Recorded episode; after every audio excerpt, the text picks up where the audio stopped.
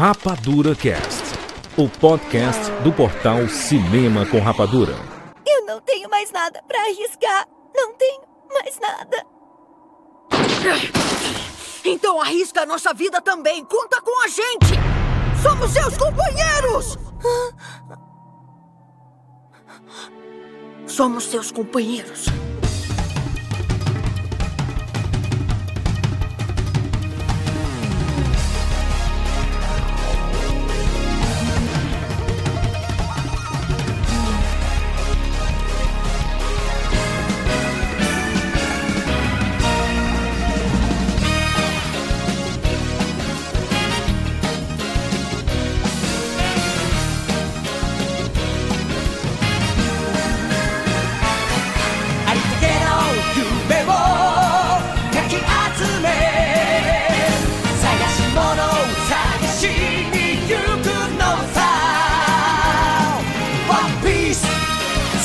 Seja bem-vindo, seres Rapadura em todo o Brasil. E está começando mais uma edição do Rapadura Cast. Eu sou Júlia de Filho. E no programa de hoje nós vamos começar nossa série de podcasts sobre One Piece. Estamos aqui com Catiuxa Barcelos. Juras, finalmente vamos gravar o lendário Rapadura Cast de One Piece. Eu nem acredito que esse dia chegou. Muitos duvidaram. Tudo bem, Lodi? Cara, eu tô muito feliz que a gente vai falar de One Piece. E esse programa aqui no futuro vai ser o One Piece de alguém. Porque sempre tem alguém conhecendo o One Piece agora. Oh, que bonito! E pela primeira vez aqui no Rapadura Cast, Matheus Joy Boy lá do Obu. É isso aí, apesar de não ter sido revelado ainda, eu sei o que é o One Piece. Vamos com a gente. E muito bem, olha só, reunimos esse timaço para sim começarmos uma série aqui no Rapadura Cast, acompanhando One Piece, realizando aqui o desejo de muita gente, muitas cobranças em muitos anos aqui. E aí, vou fazer quando? Podcast One Piece, acompanhando as sagas, etc, etc. Não dá para fazer, né, um podcast sobre os mil episódios. Então a gente decidiu separar, vamos picotar por sagas, aproveitando que a Netflix está lançando One Piece dublado né, na sua plataforma, a gente pegou logo aqui. Lançou até Alabasta. Então vamos acompanhar o One Piece aqui do começo até Alabasta. São 130 episódios. A gente cobre tudo isso nesse primeiro podcast. A partir do momento que ela lançar novas sagas no seu streaming, a gente faz novos podcasts sobre essas novas sagas. Bem simples, bem fácil aqui. Temos pessoas aqui diversas o Matheus aqui que acompanha One Piece desde de sempre, no canal dele no YouTube. Nasceu Lodi... assistindo. Eu adorei o desde, desde sempre. sempre. O, o próprio Lodi aqui que também já fez muitos conteúdos sobre One Piece, é um apaixonado. Eu, Lodi e o Matheus temos tatuagens de One Piece. Catiuxa tá devendo uma do Chopper aí, hein? Vamos cobrar a bandeirinha aí do Dr. Hiru Não tenho tatuagens, não tenho tatuagens. Ainda tá tudo bem aqui, calma. Vai fazer, vai fazer, vai fazer. Sem pressão. E a Kátia também, que é muito fã de One Piece. Então reunimos aqui o time certo pra gente começar a nossa saga aqui falando sobre One Piece. Vamos falar sobre esse universo maravilhoso agora, aqui no Rapadura Cast. Eu sou Eduardo de Fortaleza, Ceará. Bem-vindos ao mundo espetacular do cinema. James Bond. Life was life. You can't handle the truth. Johnny. I'll be back. And the Oscar goes to Rapadura Cast. Riquezas, fama, poder. Um homem conquistou tudo que o mundo tinha a oferecer. O rei dos piratas Gold Roger. Antes de ser executado, suas últimas palavras levaram multidões aos mares. Querem o meu tesouro? Fiquem à vontade para pegá-lo. Procurem! Nele está tudo que este mundo pode dar a vocês. Homens cheios de esperança partiram em busca desse tesouro dos sonhos em direção à Grand Line. E assim teve início a grande era dos piratas.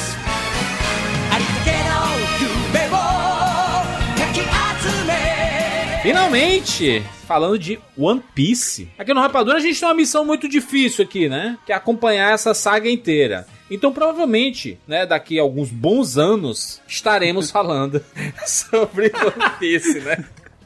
É, gravação, gravação de diretamente do asilo. Todo mundo.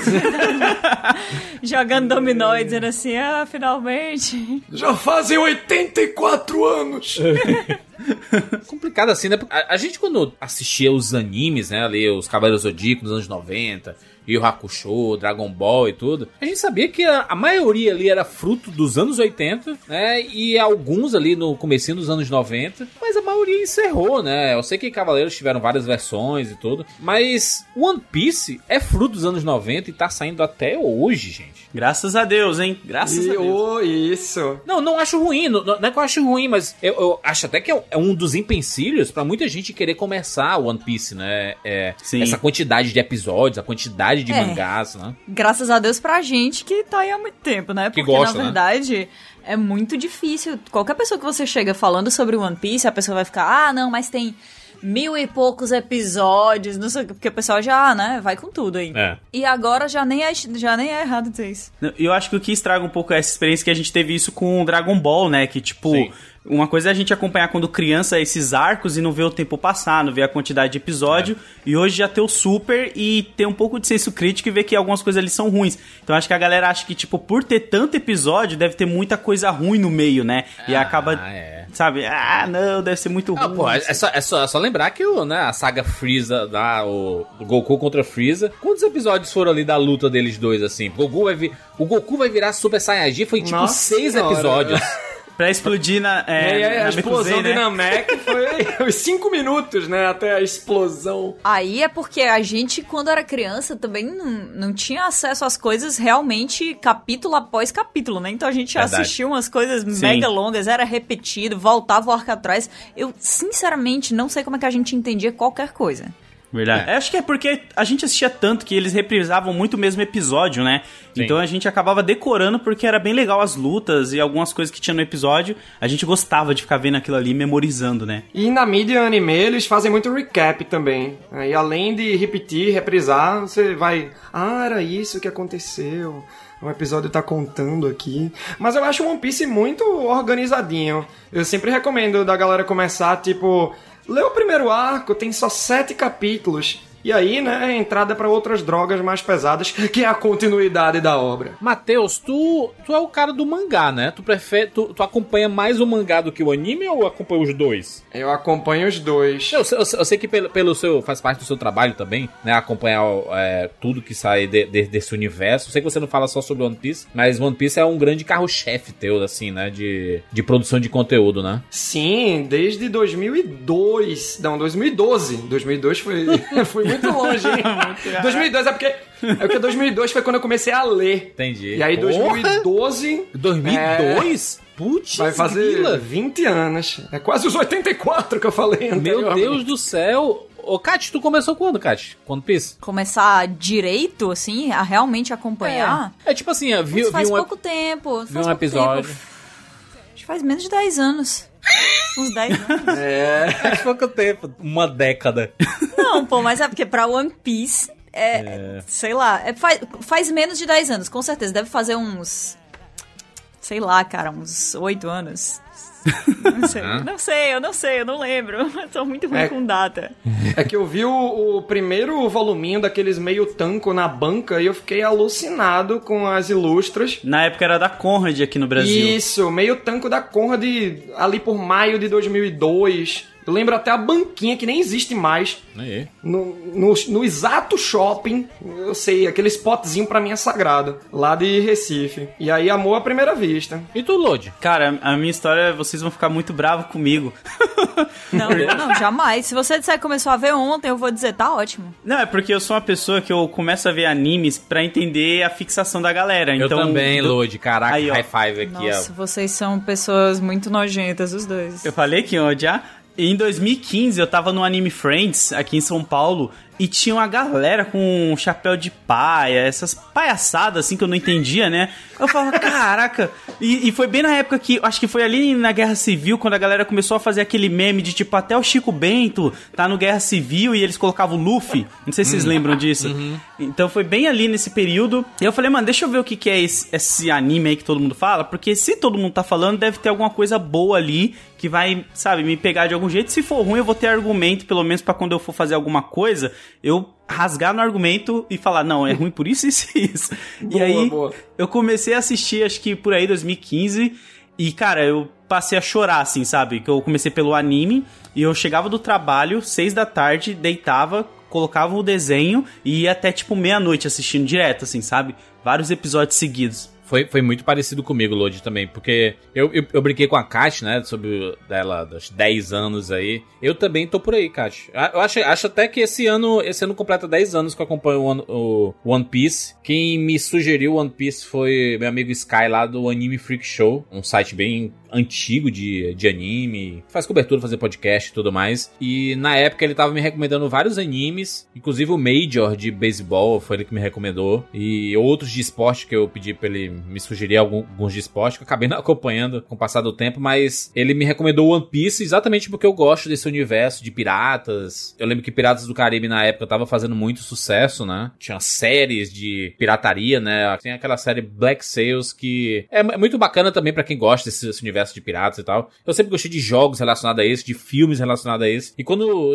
ele falou da temática de One Piece, eu fiquei muito fascinado. E, e aí eu comecei a assistir. Eu, eu, tive um pouco de dificuldade de assistir no começo, porque eu, nu eu nunca tive a prática de baixar os animes para assistir. Eu sempre via na TV ou em alguma coisa em DVD, alguma coisa assim, mas muito na TV. A maioria dos animes que eu assisti foi por causa da TV. E eu não tinha essa prática de, de, de baixar. É tanto que eu tinha uma dificuldade muito grande de saber que o nome do personagem é Luffy. E no, quando eu, eu baixava, era Ruffy. Luffy. Sim. É. E, e, eu assim, caraca, eu, não, eu, não vou me, eu nunca vou me acostumar com o Luffy. E hoje, quando eu escuto o Luffy, tem uma, uma, uma, no, uma, nostalgia, né, em cima do nome dele. Mas é tipo assim, eu já não consigo mais falar Luffy como sendo o nome dele, sabe? E, e isso é muito doido, porque até os próprios fãs, né, você sabe a galera que assiste como por causa disso, né? Que nem eu falo Luffy, Zoro. O, eu já vi o próprio Matheus, ele fala Zorro. Ele, ele fala diferente. Zoro. Olha lá, tá, fala vendo? Zoro. O Sop, eu falo Sop, ele fala o Sop. Eu falo sabe? Sop, é. Aí, ó. E, e, aí, assim, foi, foi, foi meio que paixão à primeira vista com One Piece. O fato de terem muitos episódios, isso não. Isso, isso nunca é algo que me afasta. Cara, eu, eu, eu, se eu começar a assistir e começar a gostar, eu vou ficar feliz por terem muitos episódios. Porque, assim, caraca, eu tenho muita coisa para assistir, que coisa maravilhosa. E, e aí foi. Aconteceu essa paixão com One Piece, que foi a primeira vista, assim, os primeiros arcos. Você tem que dar uma insistida, né? Porque o traço de One Piece é um traço muito velho, né? De lá dos anos 90, né? De 99 ali, que quando começou, né? É mais do que isso, Juras. E aí eu entro no, na minha experiência inicial com One Piece. Hum. A primeira vez que eu vi qualquer coisa de One Piece foi em um evento de anime daqui de Fortaleza, finado e? Pero, há, sei lá, um milhão de anos atrás, não sei, tava no começo de One Piece, cara. Não, não tava no começo de One Piece, mas enfim, tava meio que no começo de One Piece. Tinha chegado One Piece em Fortaleza. Isso, é porque tem, né? ex, existe a demora para chegar em alguns, alguns, lugares, né? Porque, tipo, tem coisa que tem muito. que saiu nos anos 90 e só chegou o próprio Cavaleiro Zodíaco, né? Que chegou aqui nos anos 90, né? Nossa, mas assim, eu não sei realmente qual foi. Eu não lembro realmente qual foi a época, qual foi o ano, não lembro direito. Vou até ficar pensando aqui, mas faz muito tempo e eu lembro que a, a, conversa da galera, porque os eventos de anime naquela época, você pegava o, os né, os animes ali, os movies, que a gente nem chamava de filme, né, os movies. Aí pegava os OVAs de alguns animes conhecidos e outros episódios soltos de animes novos. E aí vocês faziam a, a, a exibição daquilo ali pra galera dentro de uma, basicamente de uma sala de exibição, uma sala de cinema. E aí, quando começou One Piece, tava todo mundo falando: caraca, esse anime é muito massa, tá todo mundo falando sobre ele. Dizem que. que. Eu não lembro o que era, mas era tipo assim, como se fosse. É, é, é como se fosse o novo Cavaleiros do Zodíaco, sabe? É. E aí eu fiquei. Ai Tá, vamos lá. Mais um. Eu sempre fui impaciente, é insuportável. sempre fui insuportável. e até tem um Cavaleiro de Ouro, né? Em One Piece, que é o Krieg, é né? É. e aí, quando eu vi o traço, juras, aí eu desisti. Porque é muito estranho. Até pra, pra quem já assistia muito anime, pra quem teve uma infância muito marcada por essas produções japonesas que eram mais conhecidas aqui no Brasil, né? Pelo, pela manchete, principalmente. O One Piece é esquisito. O traço é estranho. Ele é muito mais cartunesco do que qualquer outro Sim. anime que tinha chegado pra gente naquela época. Ele. Se a gente se incomodava ou achava digo as pessoas que normalmente não assistiam anime, né? Achavam exagerado o jeito como animes faziam expressões. Cara, One Piece chegava e, tipo assim, chutava a bunda de todos os outros animes nesse aspecto. Ele era estranhíssimo. E aí, quando eu tava assim, ok, isso é, isso é estranho. Ok, esse traço é bizarro. Mas tudo bem, vamos lá, vamos continuar. Aí o menino começou a se esticar. Eu fiquei, é, brother. eu fiz o meu melhor aqui, mas infelizmente é isso, tchau. E aí eu fui embora. E o, mo o motivo pelo qual eu comecei de fato a acompanhar One Piece foi porque em uma época completamente diferente da minha vida, eu comecei não pelo começo. Oxi. Hum. Eu comecei pela saga de Drum Island, que a gente vai começar aqui. Meu ah. Deus do céu, eu não. Aí eu, eu comecei Drum Island, aí eu voltei tudo e assisti tudo. Eu, eu, eu, eu, isso é uma coisa que eu não consigo fazer. Começar pelo, pela metade, sabe? Eu, não, eu, eu, eu, realmente eu tenho uma dificuldade muito grande. Eu gosto das coisas pelo começo. Eu tenho uma dificuldade de, de, de dizer. Tem gente que fala assim: ah, saiu um jogo novo. É o tipo o quinto jogo da franquia. Eu não consigo jogar o quinto sabendo que tem quatro antes. Ai, mas é porque as coisas elas, elas demoram muito a pegar. E aí você tem que apresentar aquele universo inteiro e com calma cada um dos personagens. E One Piece, especificamente, é, é um anime que tem muito flashback. Tem muito, muito flashback. flashback. É. Constantemente. Inclusive vários flashbacks que são repetidos uma vez que eles são relevantes para a história de novo. Então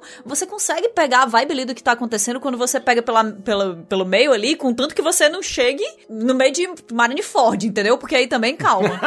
que ali é o sambão, né? É que, é, que é, é, que é um anime que ele tem muita paciência. Não sei se é paciência, né? Mas ele, ele vai contando as coisas de forma muito devagar. É, com o meu. Com, eu acho que preguiça não, não, é, não é a palavra correta. É tipo assim. Rola. Eu quero que tenha mais episódios desse mesmo assunto. para não gastar e eu ter muito mais coisas para fazer no futuro. Acho que o One Piece ele, é, é por isso que tem tantos fillers, né? É por isso que exi, existem grupos na internet que condensam os episódios de One Piece, que fazem. Que nem fizeram com o Dragon Ball Sim. Kai, né? Que é reduzir, Sim. tirar os fillers e tudo mais. E, inclusive, é uma experiência muito boa desse jeito, sabe? Galera. eu sou uma pessoa que eu falo que os fillers de One Piece eu gosto de assistir Porque eu acho que encaixa muito bem no universo, porque como eles estão num barquinho conhecendo várias ilhas diferentes, eu gosto de ter essa sensação de não ter perdido nenhum pedacinho da viagem junto com o Luffy, sabe? Eu me sinto um tripulante ali. Lodi, a, a Mari, ela falou exatamente a Aí, mesma ó. coisa. A gente, a, gente, a, gente, teve uma, uma pequena discussão sobre isso. Eu falei assim, ó, agora que a gente terminou o Alabasta, eu, eu baixei aqui os, os episódios compactados da, de, de saga mais à frente. Ela falou assim: não quero ver. Não quero ver porque eu tô gostando muito dos personagens, eu gosto das histórias. E se eu gosto da parada, eu quero ver a continuidade correta. Eu não quero ver, tipo, picotado pelos outros, sabe? Eu, eu, eu, eu, gosto de.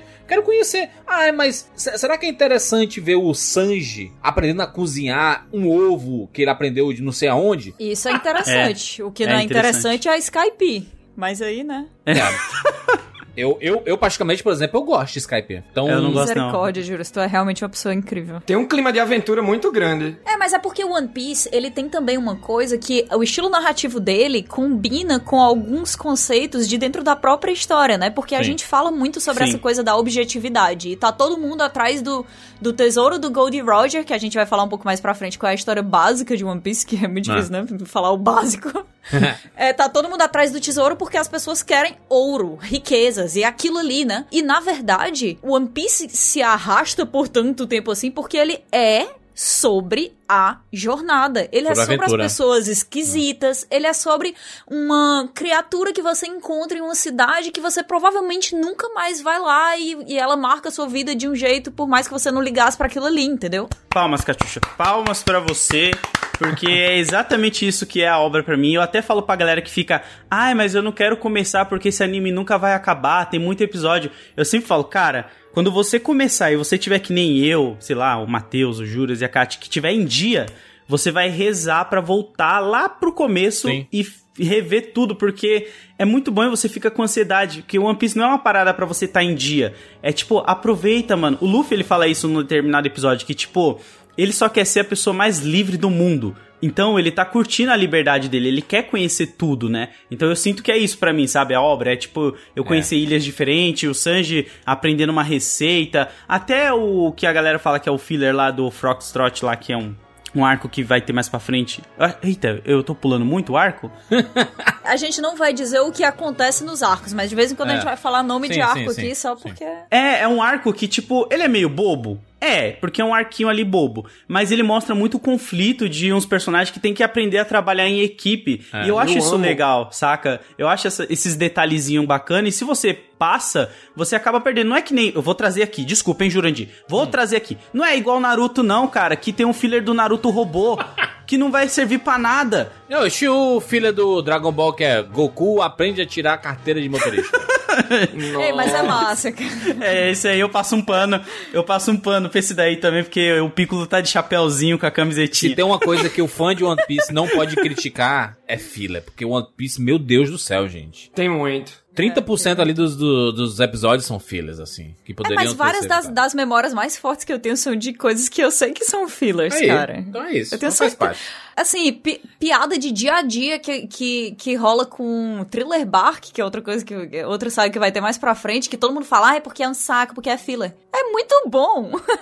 é ótimo, nossa, é, é, é o terrir é. de, de One Piece. Eu, eu amo esse arco. O Fox também, a galera diz que é um filler até dentro do próprio mangá. Eu, não, para com isso, é muito importante, é um voluminho muito bom. O mangá não existe filler, né? É. Mas juras, mas juras, ó, o mangá, ele anda muito mas muito mais rápido. Claro. Não tem Sim. comparação, não tem comparação. Mas Sim. ele sai semanalmente, obviamente, né? Quando você tá acompanhando semanalmente. É agoniante, porque de vez em quando tem pausa e aí você fica, ah, meu Deus do céu, acabaram minha semana aqui.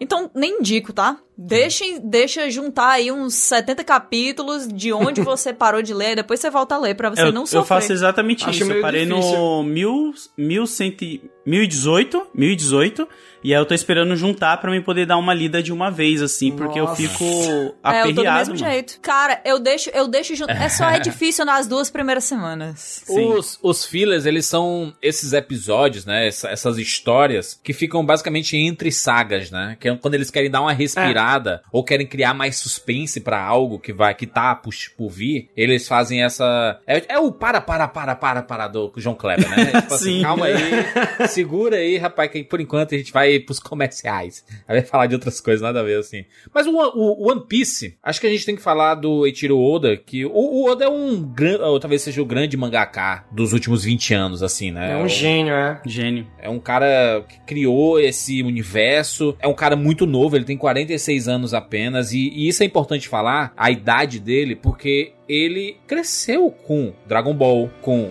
Cavaleiro Zodíaco, com Yu Yu Hakusho. Então é um cara que consumiu tudo isso e criou a sua própria história. Não à toa, muito de One Piece referencia tudo isso. E, e não só isso, não, não, não, só os animes, a cultura pop, de forma geral, é, cantores, filmes, tem muita coisa referenciada no universo de One Piece, né? Mitologia. Sim. E é legal como o Eiichiro Oda ele vai subvertendo os conceitos, né? Quando você vê tipo é. um Pegasus em One Piece, não era bem isso que eu imaginava ver.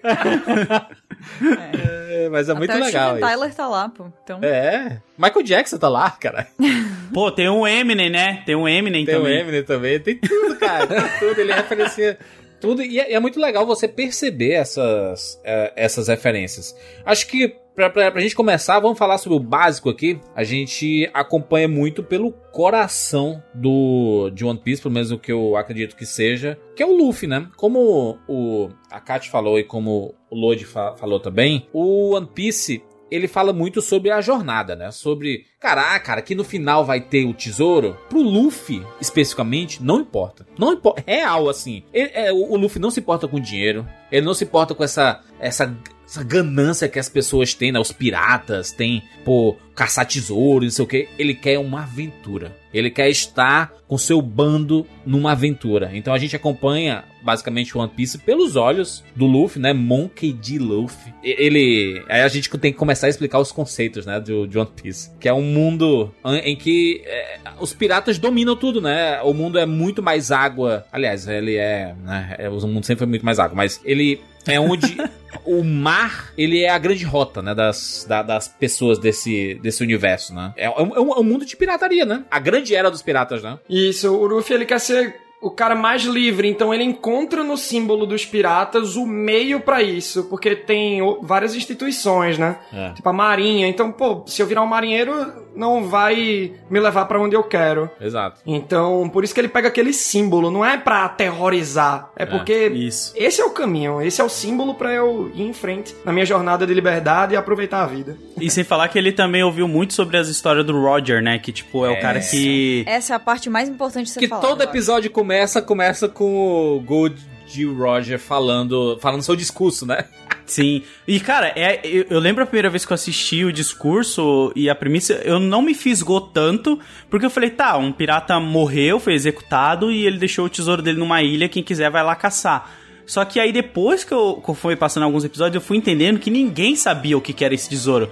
Sabe? Tipo, uns, uns pegam pra si que é Até dinheiro. hoje a gente tá aí querendo saber o que é esse tesouro. Quase mais de 20 anos depois. Imagina o tesouro ser a jornada. Eu tenho certeza que é. Eu tenho não, certeza não vai ser. O Oda já falou que é concreto. Ó, Mate... mas deixa eu. Mas tu é, acredita mas a, no... a jornada é concreta. A jornada é concreta. As palavras do Oda não são concretas, tá? Mas deixa eu, deixa eu, deixa eu dizer aqui, porque essa, essa parte é importante para quem nunca assistiu One Piece, né? A gente entra nessa história sabendo que existiu esse cara chamado Goldie Roger. Gold Roger. é, estranho o D, falar. É. O, o D. Que é muito importante aqui. Muito importante mas, aqui. Mas, mas, peraí, vamos por partes. Então tem esse cara, que era o Goldie Roger, ele era um, um, pirata épico. Todo mundo sabia quem ele era, porque ele era o rei dos piratas, o grande rei dos piratas. E aí a gente encontra o, o, o Goldie Roger, né, a imagem dele durante a execução dele, porque ele foi capturado e executado. E as últimas palavras desse cara que virou uma lenda nesse mundo, né? É que ele diz assim: é, eu. Vocês querem o, tudo que eu juntei? Vocês querem todo o meu tesouro?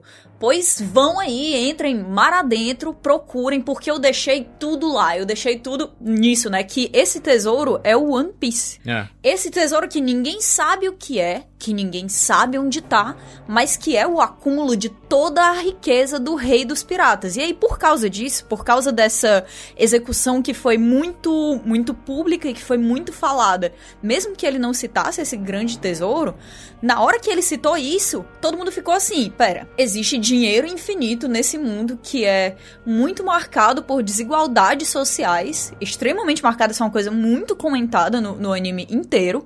Então esse tesouro tá ali e eu posso resolver a minha vida inteira. E por causa desse discurso do Goldie Roger, logo antes dele morrer, essas últimas palavras dele, iniciou-se a grande era dos piratas, em que todo Sim. mundo pegou e disse assim: brother, eu tenho aqui um, um barquinho, eu vou atrás do One Piece. Eu Sim. vou atrás desse tesouro, porque pode ser que eu seja o próximo rei dos piratas. Então, cara, olha, isso é um Oda total, vai se lascar, que ódio. Porque antes já existia a Era dos Piratas, e aí é até dito, né, que as, essas últimas palavras dele foram uma faísca que ele jogou e incendiou o mundo. Porque todo mundo ficou louco, pô, preciso desse tesouro. E aí o mundo entrou na grande era dos piratas. E, e eu... o primeiro episódio tem, tem isso, né? O, o, primeiro episódio você vê essa história. E se você realmente se colocar no, no lugar dessa galera, é muito massa, porque você fica assim. Como é ter a oportunidade é como se fosse uma mega cena que você não precisa jogar, você só precisa procurar, tá em algum lugar ali. É. Ainda tem essa, essa adrenalina da caça ao tesouro, né? Aí depois que acaba o discurso dele, que você entende que as pessoas realmente foram pro mar e que aquela, aquelas palavras dele mudaram esse mundo, porque, né, tudo se, se transforma de acordo com a maneira como as pessoas agem. E ali, pela primeira vez, a gente escuta We Are, e quando você assiste One Piece inteiro, né? É. E volta para aquilo ali e escuta We Are pela primeira vez, é, Nostálgico demais. Não tem como. Cara, mas, mas, mas isso é clássico de animes, né? As, esses animes shonen, assim, toda vez que tem alguma coisa importante, eles recorrem à primeira música do, da, da, da primeira saga, a primeira abertura, né? E aí pra, pra tocar de fundo, aí você, meu Deus, minha infância está tocando aqui. Ai, Cara, tem, tem, tem um momento que você. Eu não sei vocês, mas eu chorei.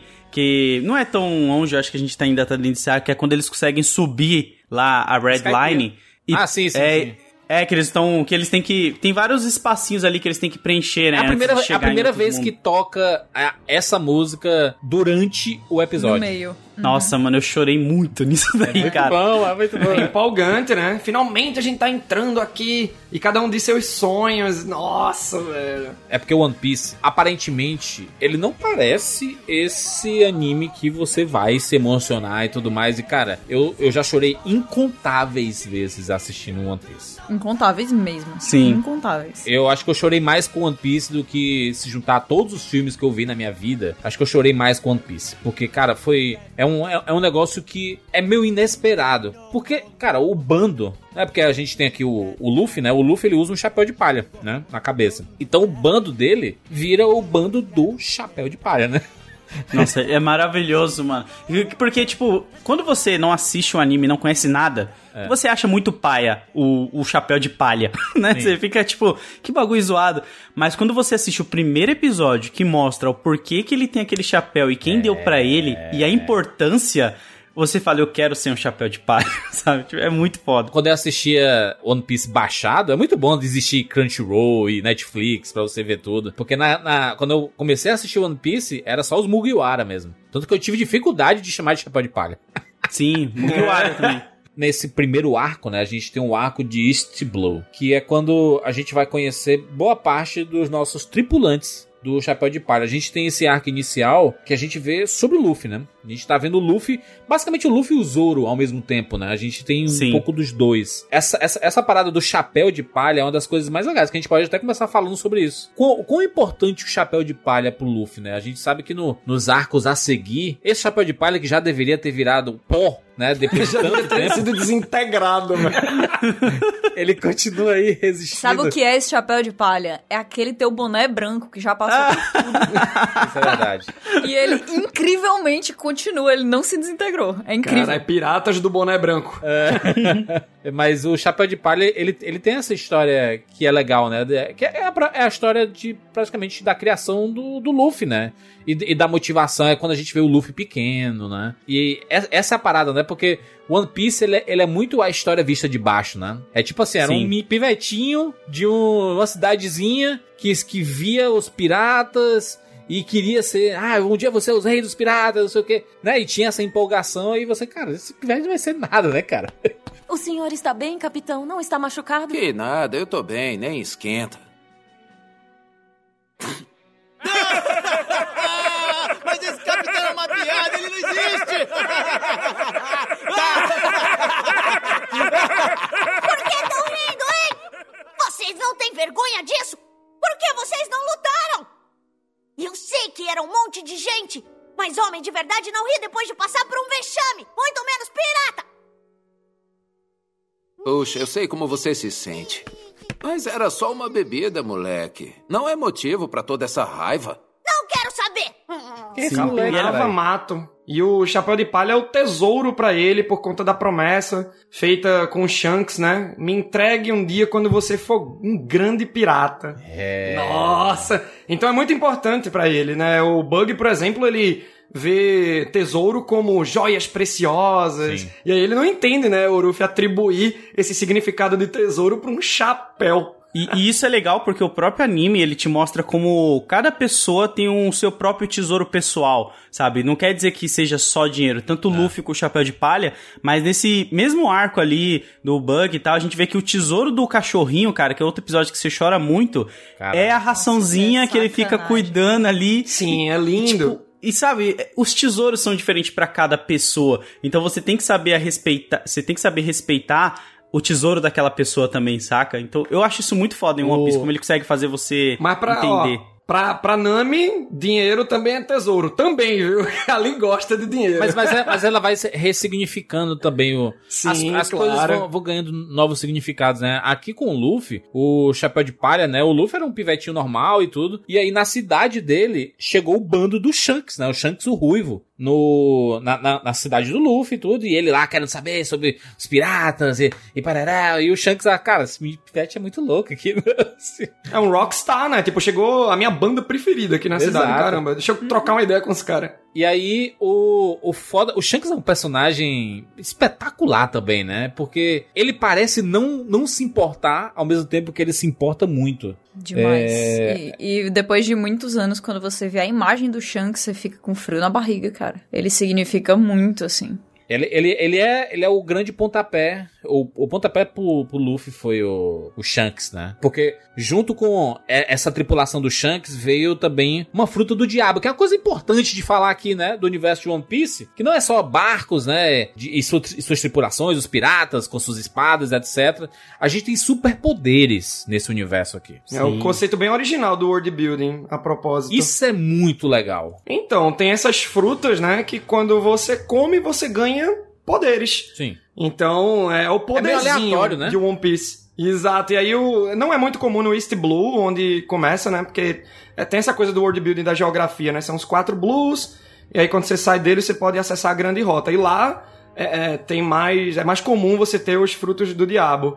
E aí o Ruffy comeu ali, porque ele tava com fome, né? Ele sempre tá com fome, na verdade, né? É, eu empatizo, eu empatizo muito com esse lado do Luffy, cara. eu também.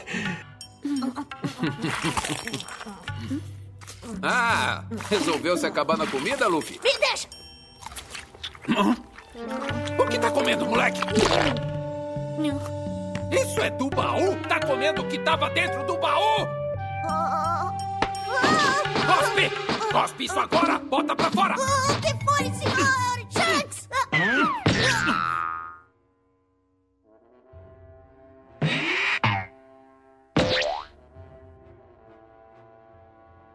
que aconteceu? Você comeu uma Gomu Gomu no Mi! É uma Akuma no Mi, a fruta do diabo! Por causa disso, seu corpo vai parecer uma borracha! E agora, você não vai mais poder nadar! Ah, mentira! Seu idiota! E aí ele agora é capaz de esticar, porém, ele não pode nadar. E isso é muito louco, né? Que a gente tava debatendo aqui. É um mundo vasto e, e com muita água aí, né? É um mundo que só tem água, caralho. Aham. Uhum. Caraca. E aí, tipo, eu, eu, desvantagem, né? Eu, eu, e isso é muito legal sobre de construção de, de universo. O, você vai comer uma fruta, ela tem a, a Akuma no Mi, né? Ela tem. Ela te dá um poder aleatório. É, a Sim. gente não sabe, tem, tem umas frutas de, um pouco diferentes, né? Que você sabe o que é que pode dar. e tudo. Mas a, a que o Luffy comeu é, transforma ele no homem borracha, que ele pode se esticar, né? Ele fica. Ele fica. Ele, ele quase fica imortal, né? Porque, tipo, as pessoas atiram nele, a bala não pega, mas podem. Podem rasgar, né? Podem furar ele e tudo, mas. Isso, perfurando e com corte, ele É. leva dano. Agora bala é tranquilo. Bala não, é, É. é tanto que eles, eles, ele se estica, né, pra a, a bala pegar nele e voltar pra, pra quem atirou, né? Então é, ele, ele fica muito poderoso nesse, nesse sentido. E. Só, só que se ele cair na água, ele afunda, ele não consegue nadar. Exatamente. É tipo a kriptonita do, do de, de quem come uma fruta do diabo é a água. Caraca, maluco, você tá no navio, você vive na iminência de morrer. Você E ele, e ele, aberto, né? e ele, tipo, fica paralisado, né? Tipo, ele não, não consegue nadar, ele só afunda. Tipo, só é afunda. como se ele fosse feito de chumbo, né? Exatamente. Uma, uma coisa legal de falar sobre as frutas do diabo é que elas são únicas. Então, você. Você come aquela fruta ali, no caso do, do, do Luffy, que foi a fruta da- de borracha, né? Que ele vira É. o homem borracha. Mas aí tem uma fruta que, sei lá, faz você saber controlar fogo. Tem Isso. uma fruta que faz você é, se repartir em mil pedaços e conseguir se remontar de novo de maneiras diferentes e depois da sua maneira original. São coisas que só uma cabeça muito louca como a do criador de One Piece, Eiichiro Oda, que a gente vai falar aqui diversas vezes nesse podcast, consegue pensar. Porque é uma porta que se abre para as coisas mais bizarras possíveis. Porque existem frutas que você olha e diz, não é possível que esse cara foi até aí. Mas essas frutas, elas também, elas né, apresentam esse, esse conceito de poder que a gente sabe quando é uma história, principalmente uma história muito longa, assim, tem que ir escalando aos poucos e elas ajudam muito nessa, nessa nesse escalar de poder, porque cada vez mais a gente vai encontrando usuários de frutas que são mais e mais poderosos e assustadores, mas também ela, em certos momentos, muito pra frente da história, elas vão ficar ali no, no, no centro de coisas muito importantes, porque como existem essas frutas que dão poderes para as pessoas e que às vezes elas são muito, muito fortes, a galera vai brigar por essas frutas aí. Na verdade, é. quando o Luffy come a, a fruta do diabo que tava com a tripulação do Shanks, ela tava dentro de um baú, ela era um tesouro, ela era Isso. uma coisa ali que eles tinham encontrado, um negócio meio difícil e tal. E aí o Luffy, simples, simplesmente porque ele tava com ódio, né, do, do Shanks que tá chamando ele de criança, ele vai lá, abre e come. É, e, e aí eu... é, é, acidental, é acidental quando ele vira esse homem borracha. Ela, ela tem esse nome de fruta, de fruta do diabo assim porque ela é irreversível, né? Você come, Sim. você fica amaldiçoado para amaldiçoado, né, entre aspas, para sempre com aquilo. Então você pode, tipo, comer e virar uma pessoa que tá toda hora dando choque nas, nas outras. Você solta Sim. fogo, você derrete, você vira fumaça, você vira. É, é, você transforma em, em, areia, você, você voa, você. Sabe? São poderes diversos, né? E eles falam que ela tem gosto de merda, né? Tipo, não é um gosto é. agradável que você vai querer comer e tal. Então você já imagina E quem dá a primeira mordida é quem ganha o poder. Isso, tem isso é. também. Porque eu nunca. A galera não come inteira, né? Porque o negócio é tão ruim que eles dão uma mordida e dizem, pronto, dei por vista aqui. É. E, e, o legal é que eu acho que quem não, não vê assim também deve achar que, tipo, ah, ele é muito overpower com esse poder poder dele de ser um homem borracha. E é da hora como você vai vendo com o tempo que, tipo, mano, é insignificante é um a habilidade do. É, tipo, você não olha e fala, puta, essa daí é uma habilidade muito massa. Você vê outras Akuma no Mi que você fica, tipo, mano, é impossível ele ganhar desse cara com essa Akuma no Mi que esse cara tá, saca? O então... legal é que a, a Akuma no Mi do Ruff, ela é divertida e isso exige muito da criatividade dele, que é algo que ele tem muito. Ele é muito versátil em batalha. Aí você fica olha o potencial dessa fruta com o Ruffy. É muito legal como ele tem que se virar contra certos inimigos. Sim. É, e é por isso que a gente vê ele se esticando sempre, tá? Eu digo isso porque da primeira vez que eu fui exposta a One Piece e desisti de cara, eu achava que era um recurso visual aquilo ali que eles estavam fazendo. Eu não, eu não entendia qual era, a, qual era a decisão criativa de colocar o personagem para se esticar. Então, na minha cabeça, de quem viu meio episódio e desistiu, é muito a minha cara, né, fazer isso. o, é, pra mim, todo mundo se esticava ali em certos momentos. E eu fiquei, ai, não, não tô afim disso aqui. Não, é só o personagem principal, é o poder dele. E, né, tem um tem um motivo pelo qual aquilo ali existe. E é massa porque realmente é como o Matheus falou, é uma fruta que você consegue usar o potencial dela quanto mais criativo você for. E pelo, pelo mesmo, pelo outro lado, é isso que o, que o Load falou, né? Que assim, não é overpower, não é super incrível. Ele não é o escolhido que Exatamente. pegou a uma coisa mais poderosa do mundo e por isso ele está destinado à grandeza. Não. A, a coisa do Luffy que é uma frase que a gente escuta infinitas vezes em One Piece, é que ele decidiu que ele vai ser o rei dos piratas. E é, é essa decisão que torna ele diferente de todo o resto, porque ele tem um, um, uma, um poder de decisão que, é, que é, é tudo escrito em ferro mesmo. O Sim. que ele fala, tá falado. Ele não tem tempo e, e, nem vontade de duvidar das outras coisas, entendeu? Ele não perde tempo com isso. E outra, é. e se ele, ele tá disposto, uma das coisas que eu acho mais da hora nele ele tá disposto a morrer por isso. Tipo, se chega um momento onde ele sabe que ele vai morrer, ele fala: Desculpa, gente, eu vou morrer. É isso, tipo, sabe? isso ali no começo ainda, né? A gente vê isso bem Sim. no comecinho ali. E eu acho. E, e, quando eu vi essa cena a primeira vez, eu fiquei tipo, caraca, olha a determinação desse cara, mano. É porque ele não desiste, né, cara? É um, é um negócio muito. Não à toa, né? O, o Oda disse que o, o Luffy é brasileiro, né? Se fosse colocar um. Verdade. ele realmente não desiste, né? Fenomenal isso. É...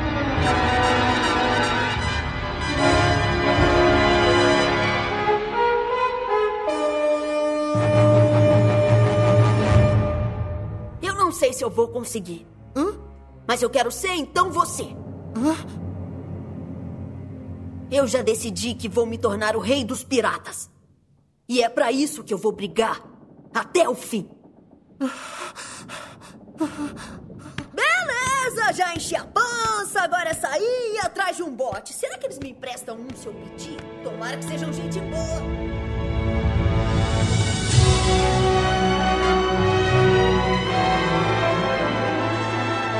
O Luffy, ele tem um, um espírito. Ele não é, ele não sabe ser líder, ele não sabe ser capitão, ele apenas é muito apaixonado pelo que ele, ele, ele, tá, ele tá fazendo, né? E pelas pessoas que estão ali com ele, né? Isso me lembrou ali no finalzinho do arco de Arlong, quando ele diz, né, que ele não sabe cozinhar, ele não sabe lutar com espadas, ele não sabe navegar, ele não sabe mentir. Nesse momento o Sop fala um oi. É, é muito bom. Mas ele pode derrotar o Arlong. Então essa determinação que ele tem, os princípios dele também. É. Tipo, no, ainda no arco do Arlong, ele nem escuta a história do passado da Nami. não, não quer importa, saber. não. É, não quer Por que, que ele vai Por que, que ele vai ajudar ela? Porque o Arlong fez ela chorar. Isso basta. É. Então, pô, e é isso que te empolga em One Piece, porque esse protagonista, esse personagem, ele é muito diferente. Ele parece pegar uns clichês assim, né? Que ele é felizão, não sei o quê. Mas ele tem umas camadas que tá na sutileza, né? Tá nos detalhes que você, pô, o Luffy é incrível. É, em, em 80% do tempo, o Luffy é um abestalhado, é, sabe? É um, é um, cara bobalhão e. É, ele é um abestado que, mesmo, que né? não Desligadíssimo, sabe? Ele não sabe muito bem o que tá acontecendo. Ele tá, tipo, acontecendo uma puta coisa séria. Ele, ah, tô com fome, sabe assim? Lembra um pouco o Goku na fase pequenininho, lembra, quando lembra, ele sai com a bastante. Buma pra se aventurar, assim, sim, né? Sim. Ah, o Goku sempre load. Até ah, hoje no, no É que depois o Goku, Super. pra mim, ele virou muito um, um crossfiteiro que só quer brigar, tá ligado? Aí. É. Foi perdendo pra mim. É. O Luffy, ele é, ele é o capitão porque ele. É, foi, que, foi ele que começou. Porque, Sim. cara, ele, ele poderia ser um, um baita personagem tripulante de um, um, um, grande navio, assim, sabe, pirata. Mas ele, ele tem uns princípios dele, assim, de, de liberdade, de, de aventura. Ele é muito decidido, né? Ele, tipo assim, ele olha para aquela pessoa e fala assim: Eu quero você no meu bando. Uhum, e a sim. pessoa vai querer fazer parte do, do bando dele. Porque ele vai fazer algo lá que a pessoa vai se convencer e dizer assim: Esse cara é doido, mas ele, ele tem bom coração. ele, é bem, ele é bem diferente do universo dos piratas. Todo mundo tem medo de pirata pirata nesse mundo. Os piratas che chegam no, na, nas cidades, né? No, nos países e tudo. Todo mundo, ai meu Deus, os piratas chegaram e não sei o que. Cara, e o, o, o Chapéu de Palha, eles ajudam todo mundo, cara. Sabe? Eles, eles, não têm essa, essa maldade. Porque todos ali foram muito bem selecionados, né? Pra estarem naquele bando, né? Tanto é que quando ele conhece o Zoro, logo no comecinho ali, ele tá indo. Ele nem tá indo atrás de um espadachim, ele tá indo atrás de alguém para fazer parte do bando dele, né? Quando ele conhece o Kobe. Ele não tem nem barco, né? Ainda ele tá com um barquinho lá, assim. tá com... é muito bom. E aí o, o... Kobe, como assim você não, não entende de navegação? Eu ah, não entendo não, né? É. como é que você e... quer ser o rei dos piratas sem fazer nada. Na, ele, não, ele quero não. Eu vou ser o rei dos piratas. É. Sim. Gente, isso dá. é uma sacada legal, né? Que ele vai preenchendo posições no bando. Você precisa de um navegador, de um cozinheiro para não ficar desnutrido. Você precisa de um músico, né? O Luffy sempre é, quer um eu músico. Eu acho que o, o poder maior do Luffy é é de autoconhecimento, sabe? Ele sabe os cantos em que ele falha, ele sabe os cantos em que ele é bom, ele sabe o, os momentos e os espaços nos quais ele pode prosperar, ele sabe onde é que ele tem que melhorar, e ele não é uma criatura de ambição necessariamente financeira e ele não é uma criatura também de ego, assim, de, de ah, eu, eu preciso ser o maioral e aqui eu vou chamar a atenção de todos. Ele quer ser o rei das, dos piratas porque ele quer ser o mais livre de todos. Então Exatamente. você viu o, o Luffy em alguns momentos, por exemplo, obcecado com a própria recompensa, né? Ou com o procura-se dele. Ah, porque eu quero ter a recompensa maior, porque. Mas é uma, uma coisa que é como se fosse uma motivação realmente muito infantil. É. Como quando você é criança, você quer ser o cara que é o mais perigosão e tal, mas Sim. na verdade você tá ali com seus é. amigos. É. Então a gente vê ele juntando uma tripulação de pessoas que muitas vezes você olha e diz assim: beleza, mas se tu vai ser o rei dos piratas, por que tu tá pegando essa pessoa que não é necessariamente a melhor das melhores? Sim. Porque é, é o escolhido entendeu? É quem, é quem ele quer na tripulação dele. Ele, ele, ele se inspira muito no, no Shanks. É, tem, tem um, ele, ele carrega, né? É, acho que o Shanks ele é o, é, o, é o grande espelho pro Luffy, porque quando o Luffy tinha, era pequeno, ele com 7 anos lá, e aí ele viu o Shanks e o seu bando, e é o cara famosão, não sei o quê. E aí entra aqueles, né, aqueles piratas, os bandidos lá. Bandidos da montanha. É. Liderados pelo Riguma, cuja recompensa era 8 milhões de berries. Olha aí, o cara se achando lá no East Blue.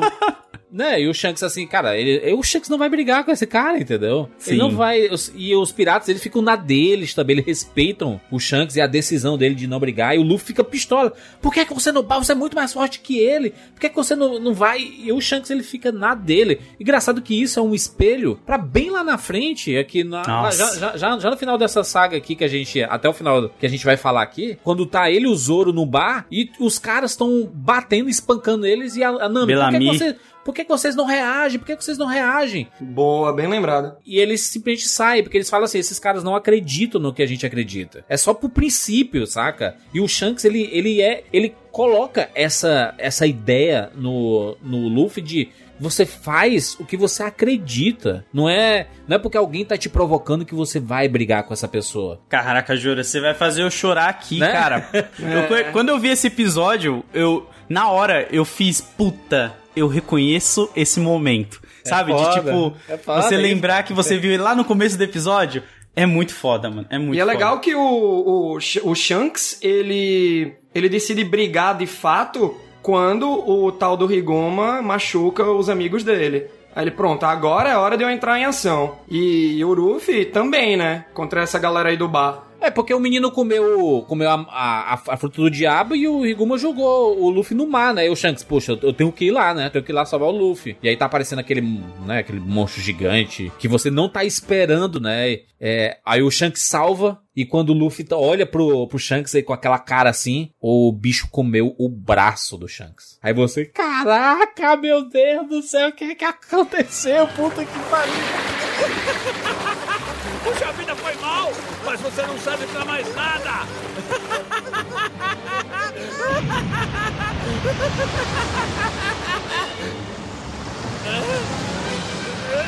Mas o que, que é isso?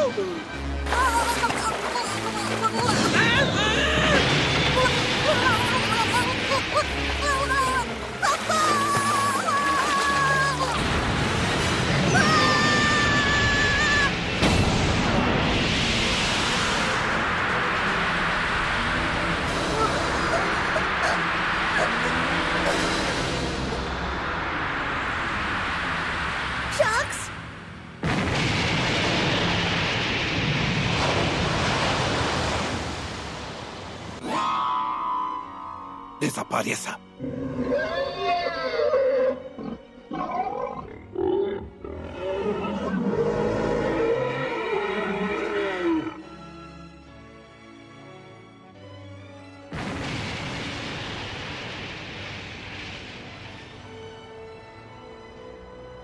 Obrigado, Luffy. A Makino me contou tudo. Você enfrentou aqueles homens por nossa causa. Ei, por que tá chorando? Você não é homem? Mas é que, Sr. Shanks, seu braço! Não se preocupe. Era só um braço. O importante é que você está bem.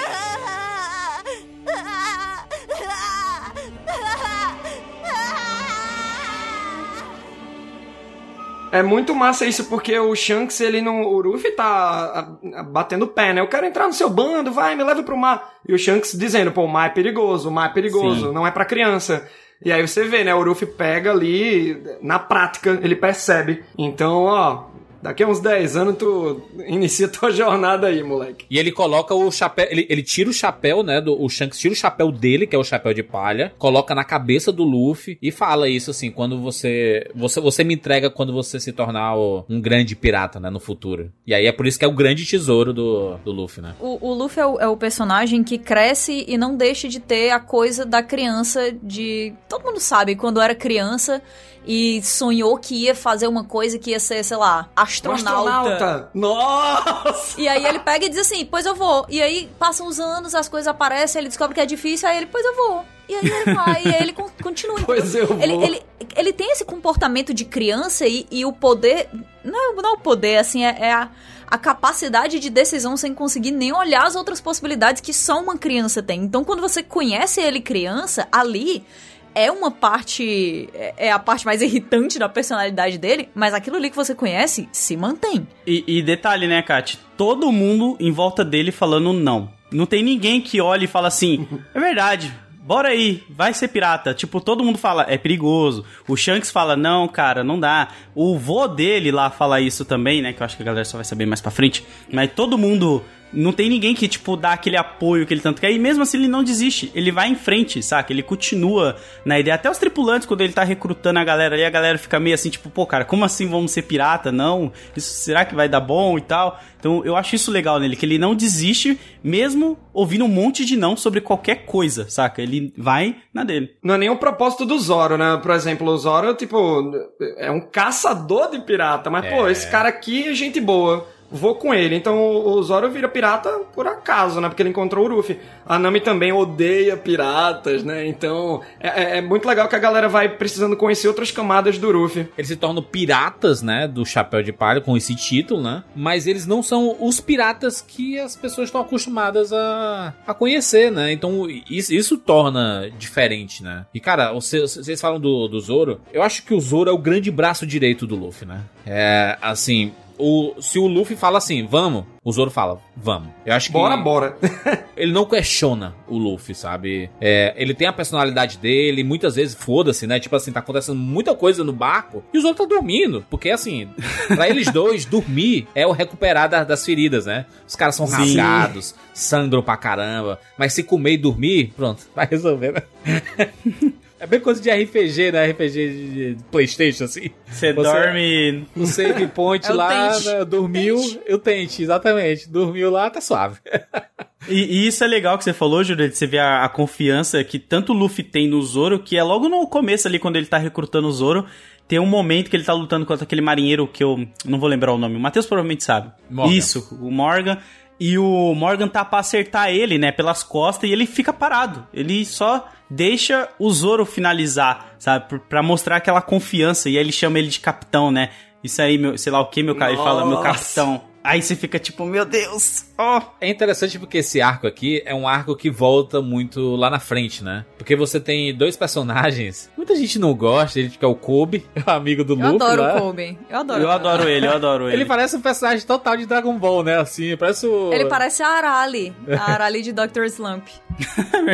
Só que fraco. E sempre dizendo impossível, impossível, Medroso impossível. Medroso pra caramba. é um Mr. Satan ali no comecinho, e, né? E, e, ele escolhe, né? Tipo assim, é, o Luffy vai. Eles, são, eles viram amigos ali no começo e eles. Um vai virar pirata e o outro vai pra marinha, né? Que é o sonho dele é ir pra marinha, né? Só que ele é muito ele, fraco, ele é né? como se fosse o outro lado do próprio Luffy, né? Ele tem um Exato. sonho muito grande quando ele é criança, só que ele não tem a confiança que o Luffy tem. Sim. É, é muito fofo. Eles dois juntos são, são muito legais. E sobre essa relação do, do Zoro com o Luffy, é uma coisa muito de irmão, né? Porque o, o, Zoro esculhamba com o Luffy várias vezes, fica com é. ódio dele várias vezes, fica de saco cheio das merdas dele o tempo inteiro. O Luffy fala umas coisas e o Zoro está de saco cheio.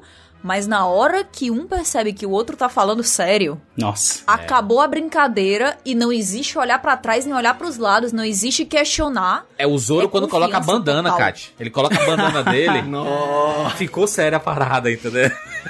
É, mas, é, mas é aquela pessoa que você tem uma, uma conexão tão grande com ela que você sabe exatamente qual é a hora que aqui parou, daqui pra frente é sério. Depois a gente volta a, a se divertir, sabe? Sim. Atrás do senhor! Como, como não? Eu sou o único Capitão Morgan mão de machado! Papai, mata logo esse moleque! Visto!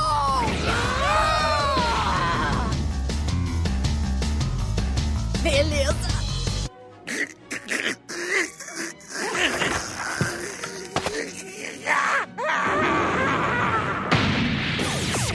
Zoro!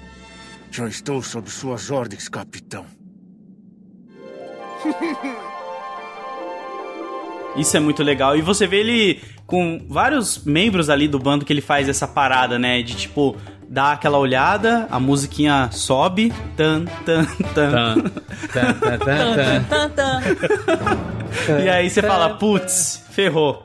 É agora que o cacete vai comer E bora aí, né? Ver quem vai ganhar essa luta aí. É que o, o Zoro, cara, é um, é um, personagem espetacular, adoro o Zoro. É, inclusive na, nas, nas brincadeiras dele, a disputa que ele, que ele tem com o Sanji, e o fato dele se perder, isso dá uma raiva às vezes nos, nos episódios, porque você quer que ande a história e ele tá lá perdido pra caralho. Tudo. É, é, é uma coisa que a gente vai ver em One Piece, e aí é, é bom que a gente dedica um, um espaço para cada, pra cada personagem, né, do, do bando inicial aqui de One Piece, do, do Chapéu de Palha. O Zoro, a história do Zoro é muito massa, cara. Porque, aliás, todos eles têm história de fudido, né? Todos eles se fuderam muito na, na vida. É. E Todos. se juntaram, né? É um chapéu de palha, é um bando de fudido, na verdade. Eu vou jogar aqui que o Zoro, para mim, ainda vai ter a história de fudido dele. Eu não compro essa história que a gente ganhou ali no comecinho dele, não. Não compro.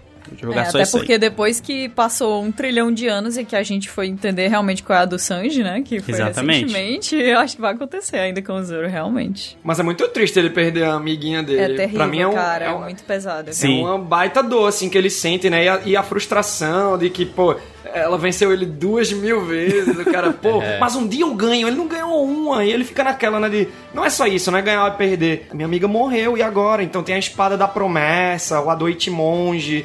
Eu vou virar o melhor espadachim do mundo com essa espada aqui. É. Então é muito bonita a promessa Sim. dele, velho. É, é, simples o, o flashback dele, o passado dele mas é, é, é carregado de sentimento é que é muito triste, né? Porque a, a maior adversária dele, uma jovem espadachim que não podia ser espadachim, e aí e ela vence ele todas as vezes. E aí toda vez ele, agora eu vou treinar, porque eu vou conseguir. Aí ele tá lá virando a noite. É que a cara do Zoro, o Zoro sempre tá treinando. Ele sempre quer ser, ele sempre quer melhor, ele quer, sempre quer ser o mais forte. Ele, ele, se ele enfrenta um adversário e ele perde, ele fica traumatizado, mas ele fala assim: mas eu nunca mais vou perder para ele, é, vou treinar até, né? E é, é, ele é meu vibe Goku, assim, sabe? De quer um desafio novo, é, ele se empolga quando tem alguém muito forte, porque ele pode treinar suas habilidades. Ele tem um visual iradíssimo, porque ele, ele usa três espadas. Aí você fala assim, pô, mas três espadas você só tem duas mãos. Pois é, uma tá na boca. No mínimo incomum. No mínimo incomum. Um cidadão usar uma, uma espada na boca, caralho. É muito legal a transformação do personagem, é, porque tu até falou, né, Juras, que pô, o Zoro tá sempre dormindo. Mas aí tem aquele incidente lá no, no Baratier, né, que ele já enfrenta o melhor espadachim do mundo no começo de One Piece. E aquilo dá um gatilho, assim, pô, é, é um ponto de ignição pro Zoro, né, tipo, é, o, o Mihawk até fala, você é um sapo dentro de um poço, tá enxergando o mundo lá de baixo, só tá vendo o céu um pedacinho e o mundo é muito vasto, muito grande. E aí o Zoro, ele, beleza, ele continua dormindo em vários momentos, mas ele começa a treinar mais e mais, porque é um abismo que separa ele desse título que ele tanto quer, né? Eu não sou um tolo que usa canhão para caçar um Hellis coelhinho, garoto. Sua fama o coloca com o título de espadachim. Mas a verdade é que East Blue é a região mais fraca dos quatro oceanos. Que pena. Infelizmente, essa é a menor lâmina que tenho em mãos. Para de ficar zombando de mim, seu miserável! Vai se lamentar quando agonizar! Animal inocente, vai sentir na pele a vastidão do mundo. Oni!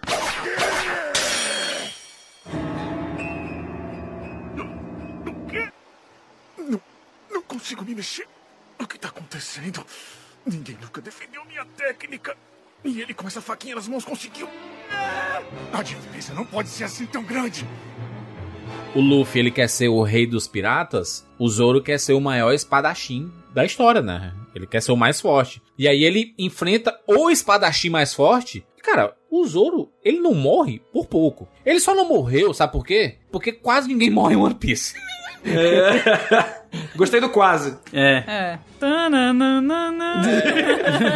No futuro a gente fala mais sobre isso, né? Mas. É, no futuro um dia. Mas, cara, é, é, é, tem isso, né? Eles sempre ficam com a iminência de morrer. Cara, o que o, o, que o Zoro passou não era para ele ter sobrevivido, né? O Mihawk, ele, tipo assim, ele escolheu onde acertar para não morrer. Ele, o, o, Zoro, o Zoro sangra demais, gente. Ele fica com Mas é muito legal isso de, de, de você acordar, né? Que você se acha o máximo, você se acha incrível é. e, na verdade, aquilo tudo Depende da sua perspectiva, depende de quem tá ao seu redor. É muito mais. É muito fácil você ser o melhor quando você tá rodeado de gente que Sim. não é tão legal assim, que não é tão boa. É assim. É igual quando você é bom no Street Fighter jogando com seu primo, até que você vai jogar online e toma aquele é cacete. É exatamente. Vê aquele Deus. vídeo lá do, do Ken versus a Chun-Li com a virada, né? Clássico. É. E o da hora do Zoro é que ele ainda tem a humildade de olhar pro Mihawk e falar, pelas costas não, você tá na frente.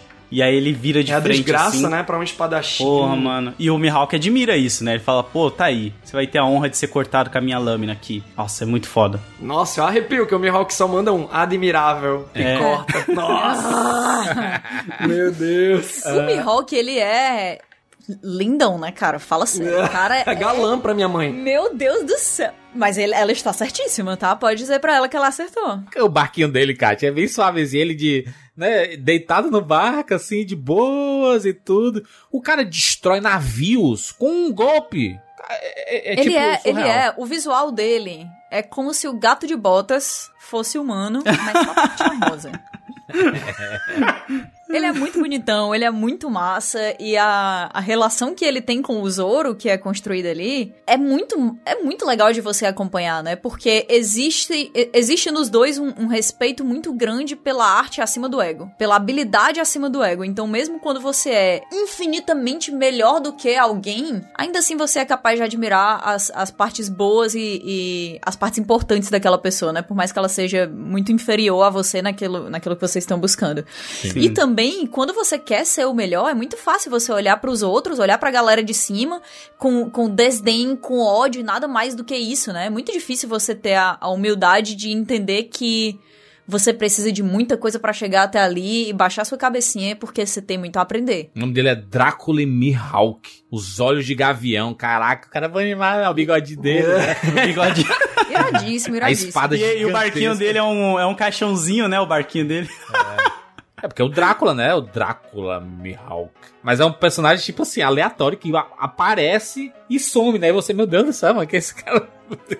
Mas, ó, o Mihawk, ele é muito noob hunter. Porque o cara sai lá da grande, dos confins da grande rota, chega lá no mar mais fraco perseguir esse bando do Krieg aqui. Tá ligado? O meu amigo vai enfrentar alguém do seu Não, é que, é, que, é que nem quando a gente começa a jogar World of Warcraft e vai lá na, na cidadezinha dos caras com level 1, assim, sabe? Tipo, o cara com level 60 já, e aí você vai lá, e rapaz, e aí, gente, tudo beleza? E é até aí que apresenta, né? Como o Júlio estava falando que ele é um carinha aleatório, ele é um dos Shishibukais. É aí que apresenta, né? Esse conceito dos Shishibukais pra gente, né? Um dos sete. É, a gente só falou dos, dos piratas que existe a marinha. E, obviamente, a marinha está caçando os piratas, né? Sim. É, os Chichibukais são os corsários da realeza. Eles são piratas legalizados É. pelo, pelo governo, pela marinha. E aí eles têm permissão pra andar onde eles quiserem, que nada acontece. Acho que por isso que o Mihawk é tão tranquilo e noob hunter, né? Não Sim. tem nada pra fazer, ninguém me caça. É. Vamos lá no East Blue. E, nem- e nem que caçasse. É tipo assim, é um acordo que a marinha faz. Tipo assim, cara, a gente não vai conseguir pegar esse cara. esse- é, pois é, esse cara vai dar muito trabalho, vamos... Vamos se aliar, dar um né? ok aqui pra ele. v- vamos dar um green card pra ele. Pra ele poder passear. No East Blue são revelados três, né? O Crocodile, o grande Isso. vilão, né? Do, do Alabasta, o Mihawk. E eles mencionam um tal de Jimby. Isso. É, quando eles, quando eles vão falar do Arlong, eles já falam, né, do É. Jinbei, é verdade. Mas é, eles são, são, são personagens que vão ser mais desenvolvidos à frente. A gente vai falar até daqui a pouco deles, né? Nesse, ne- nesse, nesse, nesse arco inicial ali, quando a gente fala do Zoro e da, da história dele, e ele é o primeiro a entrar no, no bando do Chapéu de Palha, né? É, a gente já vê a Nami também, né? Que ela também tava no barco lá, roubando coisas. Pois é, velho. A gata ladra é a Nami, né? É, é, é uma- eu gosto muito dessa personagem porque ela começa odiando o Ruffy, porque ele é um pirata, é, na trairagem. é, então ela também tá roubando, né? Piratas que ela precisa juntar uma grana. E é muito legal é, quando ela vai descobrindo as- essas camadas do Ruffy, né? Por exemplo, o que foi citado aqui do Chuchu, o cachorrinho lá, que o Ruffy protege. Não conseguiu proteger o pet shop, né? Mas pelo menos um, um pacote de ração. E o Ruffy se despede do cachorrinho mandando um au pra você também. E aquilo toca o coração da Nami, né? É. Então é muito legal quando a galera vai conhecendo ele, pá. E a Nami é muito boa, velho. Ela é é muito foda. legal porque ela rende muito momento cômico. Eles são diferentes, né? O Luffy, principalmente, ele é diferente dos piratas. Porque a Nami, ela, ela era conhecida de fazer parte de bandos, saqueava e ia pra outro. Ela tem essa ânsia de querer pegar dinheiro, de, de, de acumular dinheiro. E aí você entende um pouco depois que faz parte da história dela, né? Porque ela quer comprar a ilha dela, né? o vilarejo. Nossa, essa história. Chega dói, cara. É, é, eu, eu, acho que... eu, acho que essa é a história. É, é o momento. Que conquista é momento. as pessoas. É, a história da Nami, ela é fundamental. Se você assistir One Piece até a história da Nami e isso assim, não me fisgou, não assista mais. Sim. Porque, cara, é. na, nada vai pegar. É impossível, cara. Não, eu, eu fui fisgado aí, sabe? Tipo, é. quando. Na verdade, no Soap já me deixou aquele pezinho meio. Tá, gostei, mas tem que vir algo um pouco melhorzinho, é que porque o a história do é menino meio lobo. insuportável, né, Lodi? Ah, não, Assim. ah, não, não, não. Não, o Meio- Soap não. Ele é o meu personagem preferido de One Piece, é à frente do Luffy. Não, mas ele, mas ele é apresentado como insuportável. O problema é que você não consegue deixar de gostar dele nunca, porque o Sop é. Bom, É tipo Steve Carell de The Office, que... chegaremos em outros momentos, mas ele é o dono do momento mais épico do anime inteiro. Sim. Eu, eu acho legal o Soap, ele vem... Peraí, vamos na ordem, né? A Nami, ela vem... Ela vem primeira, se eu não me engano. Não, ela, ela, vem, ela vem primeiro, mas a gente não, não vai pra história dela primeiro. Porque ela, tipo, ela passa a fazer parte do bando. A gente não sabe muito quem ela é, porque vai ser desenvolvido alguns arcos à frente, né? A história da, da Nami em si. No mangá é, diferente, né? A Nami aparece depois. E é, acho, tem, tem até uma. Uh, Eu não sei se, se isso é verdade, tá? Mas eu lembro que há um tempo atrás o pessoal comentava que tinham colocado a Nami antes, pra ela aparecer logo, né? Antes da história dela e tudo. Pra já colocar alguém, alguma personagem feminina aparecendo ali. Pra não, não parecer um, um shonen meio genérico, sabe? Ah, olha aí. É, e se eu não me engano, eles trocaram mesmo a, a ordem de aparecimento dela no mangá e no anime. A Nami aparece assim no mangá, é, é, capítulo 7, e aí já no episódio 1 ela aparece. Mas é legal, cria uma dinâmica também, né? Isso, e ela é muito legal. O, desi- o design da Nami é uma coisa que chama muita atenção, porque eu adoro quando anime tem design simples de personagem. Porque parece que ele não tem nada demais, mas na verdade você olha e diz. Ok, eu, eu, eu me vejo chegando perto dessa pessoa e sentando do lado dela pra conversar. Sabe? Eu acho que a Nami ela tem, ela tem essa cara. Sim. Ela é uma personagem carismática, ela é uma personagem muito forte, ela é uma personagem que coloca você em, um, em uma dúvida constante, porque você também, como audiência, é enganado pela Sim. Nami, e é. vo- Você se sente muito traído, o que é muito bom, porque você consegue se colocar no lugar daqueles personagens que passaram por. Por, toda, por essa montanha russa de sentimentos, É. né? E aí, quando você é colocado no lugar dela, aí você entende É. tudo o que tá se passando. E eu concordo totalmente com o Juras. Eu acho que Arlong Park é o lugar de One Piece, é o, é o momento de One Piece, na cena em que o chapéu é colocado na cabeça Ah. da Nami. É, se você passou dali e você tá achando que, ah, não, ai, sei lá, achei paia. Realmente, talvez não seja pra você, porque One Piece é, um, é uma história. É uma história sobre momentos muito viscerais. Muito viscerais. São coisas muito fortes e que caem assim como uma pedra no estômago de, sei lá, basicamente qualquer ser humano. São sempre coisas que parecem muito básicas, mas são coisas que mexem muito com o nosso emocional. Eu acho que essa aqui é a. Nossa. E é louco que não tem como você não chorar, porque assim que eles chegam ali em Along Park, a Nami, ela fica puta com o Luffy, com a galera, falando, mano, não era pra vocês virem aqui, eu não quero a ajuda de vocês, eu sei me virar, eu sempre me virei sozinha, eu sou, tipo, ligeira pra caramba, vão embora, o problema é meu. Ela é aquela pessoa que, tipo, tá passando por vários apertos, mas não consegue esticar a mão pra pedir ajuda. E não é porque ela não quer, porque, tipo, ela sabe que se ela pedir, ela vai complicar a vida de outras pessoas que estão dependendo dela também, né?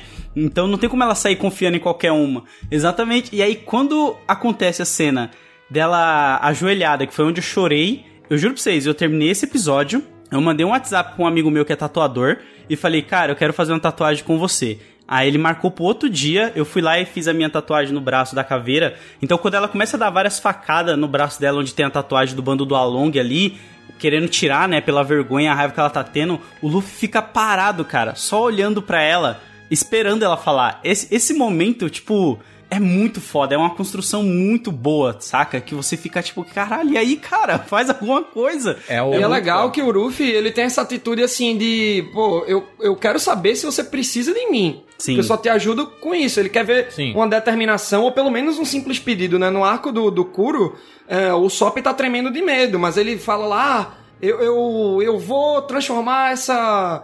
é, Isso que eu falei aqui numa imagem de uma mentira minha. Aí o Ruffy, pô, a gente vai te ajudar. Ah, mas eu não, não precisa não me ajudar. Aí o Ruffy, não, a gente vai ajudar porque a gente gostou de você. Então o Ruffy, ele não vai ajudar porque ele é bonzinho. É. É, é, ele vai ajudar porque, pô, esse cara merece. Vamos Sim. junto. Acho, acho que, é- acho que é legal a gente falar do Arlong aqui, meio que pulando ah, os arcos. Porque como a Nami ela já entra no bando, ela- a Nami é- ela se apresenta como uma ladra, mas ela é uma navegadora, né? E todo navio pirata precisa de um navegador, né? Navegador, navegadora. É bom, E, é bom. e é- só que a gente vai desenvolver, a gente vai desenvolvendo a história dela aos poucos, porque a Nami trai o bando do, do Luffy assim muitas vezes, e aí você entende o porquê, porque ela tá juntando dinheiro, porque ela quer comprar a ilha dela, porque o Arlong, o bando do Arlong, é que é um tritão, né, um peixe, né, um homem peixe assim, Sim. ele chegou na ilha e se apossou de tudo. E ele basicamente manda e desmanda e tudo e cobra taxas e e meio que Pra você sobreviver, pra você viver. Sim. Se você não paga a taxa, você morre. Exato, ele subjuga todo mundo. E, e aí você vê a história da Nami, cara. É uma história triste demais, gente. Nami pequena, órfã, é, sendo cuidada. E aí o Arlong vai e mata a mãe adotiva dela, né? Belemer, né? Que é, né? Belmer é muito massa. Era, era ex-marinheira e tudo, né? E, e ela, Ela é era incrível. Berez, iradíssima, assim, saca? E ela enfrenta pra, pra salvar as filhas. E porque ela acredita na- nas coisas. Eles, eles passam situações pesadíssimas de não ter grana pra comprar nada, de passar fome, tá todo mundo desgraçado naquele país. Aí a, a, a Nami percebe que a única saída é ela se juntando ao bando do Arlong, porque ela tem habilidade de desenho, né? De fazer mapas, e o Arlong vê, vê Uma que. cartógrafa, né? Ela, ela, ela vê, vê que isso vai, pode ser útil, né? E ela se junta ao bando. A- as pessoas da ilha odeiam a Nami por isso, por ela ter se juntado a quem subjugou todo mundo, né? Quem destruiu o país. E aí que tá a solidão dela, né? Imagina, pô, ninguém me curte mais. E o Arlong, ô, com 100 milhões aí tu, tu compra essa vila. Ela, então ela passou a, vi, o, o- a infância dela, a adolescência dela, caçando grana pra poder comprar a vila. Das pessoas que hoje em dia odeiam ela porque não sabem o que ela tá fazendo. É, e aí, ela, e aí ela, ela consegue a grana, aí o Arlong diz assim, não. E aí ela, cara, destrói emocionalmente. Ela tá no chão, assim, ela pega, como o Lodi falou, ela pega a faca e começa a rasgar a tatuagem, né, do que, que ela fez do, do símbolo do, do Arlong. E aí o Luffy, ela, olha pro Luffy e fala, né, é, por favor, me ajuda. Aí, cara, o Luffy vem andando assim, ele tira o chapéu dele coloca nela assim, e vai. Aí eu, meu Deus do céu, aí eu, puta que pariu. O que eu ia falar é que nesse momento que o Luffy coloca o chapéu nela, é tudo aquilo que a gente tava falando no começo. Que é o tesouro dele, ele Exatamente. deixa com ela, que tava traindo o bando. Tipo, fica aqui, cuida do, do meu tesouro, que eu vou te ajudar. Nossa, velho. Tipo, ele não escutou o passado dela. Ele foi ajudar ela porque viu ela chorando. E ela pediu, então vamos, fica com o meu tesouro. É muita coisa envolvida, é muito detalhezinho envolvido. É porque o Luffy ele é muito entregue às próprias, às próprias ideias que ele tem da personalidade dos outros. Se todo mundo disser que a pessoa é um merda e o Luffy achar ele um grande deus, acabou, meu amigo.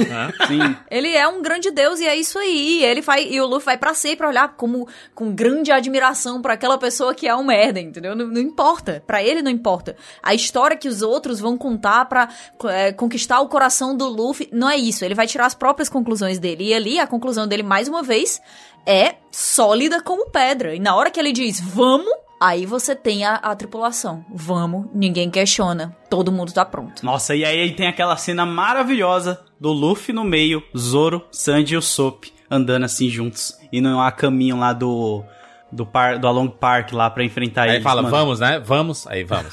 Aí todos. É muito... É aquele bora, bora. Nossa, é muito foda.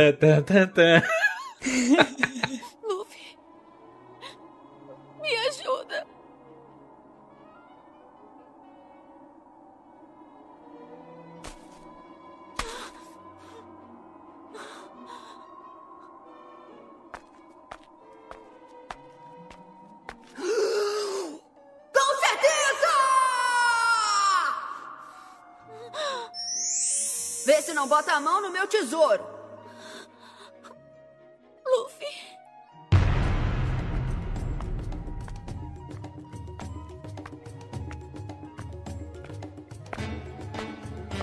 Vamos lá. Bora!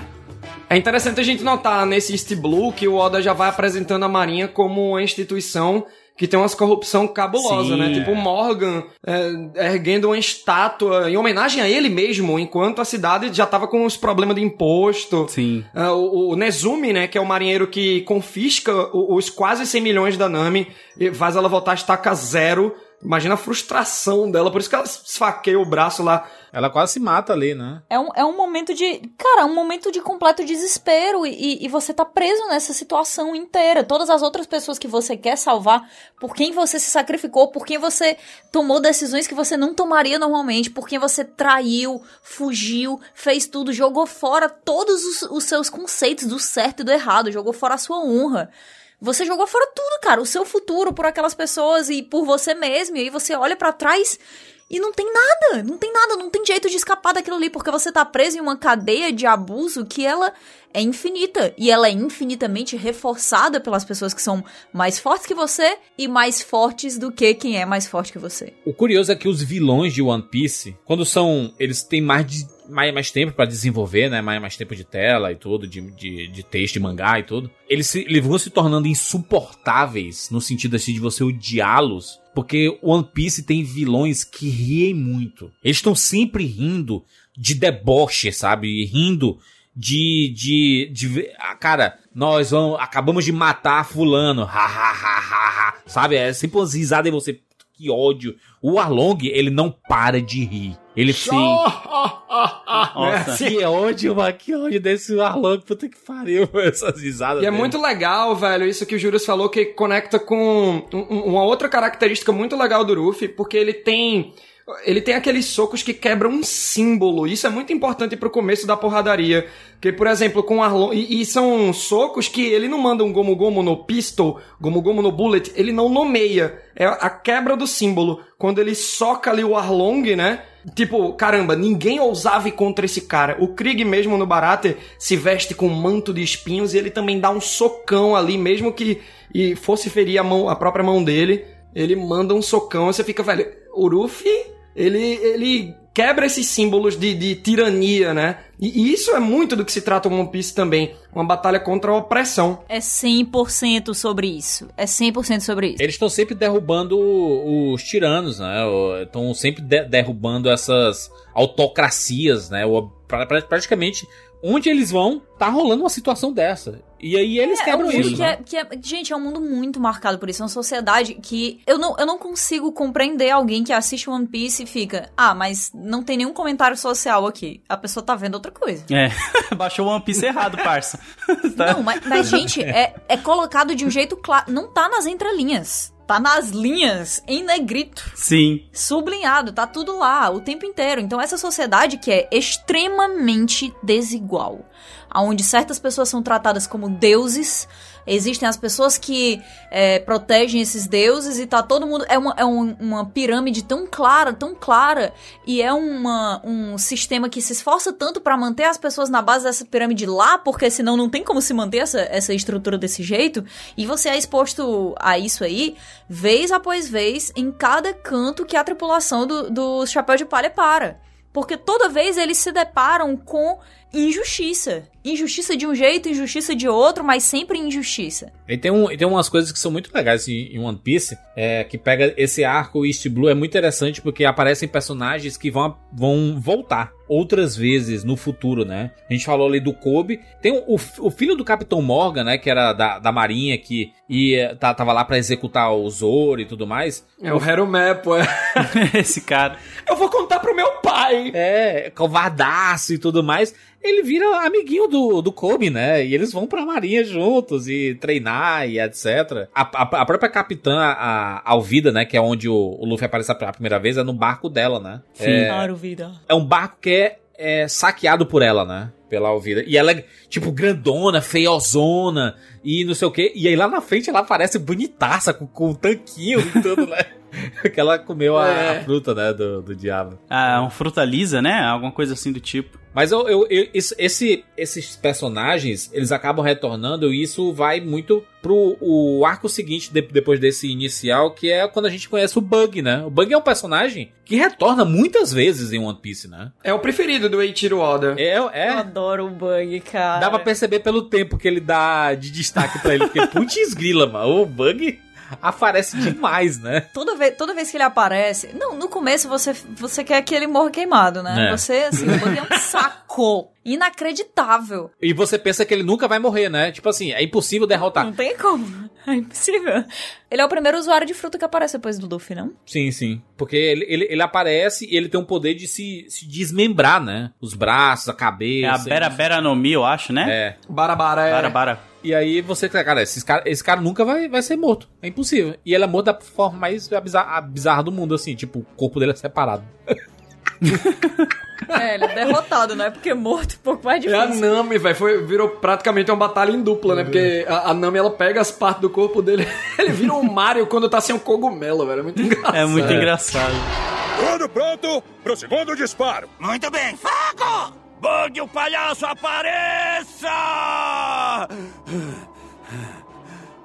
Eu sou o prefeito Boodle! Eu vim proteger esta cidade, o meu maior tesouro! Venha me enfrentar! Tá de palhaçada, é? Essa cidade é seu maior tesouro. Tesouro é grana, meu amigo. Ouro, bufunfa. Isso daí é piada de mau gosto. E que piada patética. Um maldito como você nunca vai entender! Pois fique sabendo que eu sou o homem que vai adentrar a Grand Line com a maior pompa e conquistar todos os tesouros do mundo. Todos os tesouros do mundo serão meus. Não vai sobrar nada pra ninguém, meu amiguinho Gaga. E já que você ama tanto essa cidade, prepare-se porque agora você vai morrer com ela. Pare de conversa fiada e lute! É o quê, velho? Eu não vou permitir que destrua esta cidade nem que eu perca a vida! Tá me zoando? Hum? Ah! Eu só vim de chapéu de palha!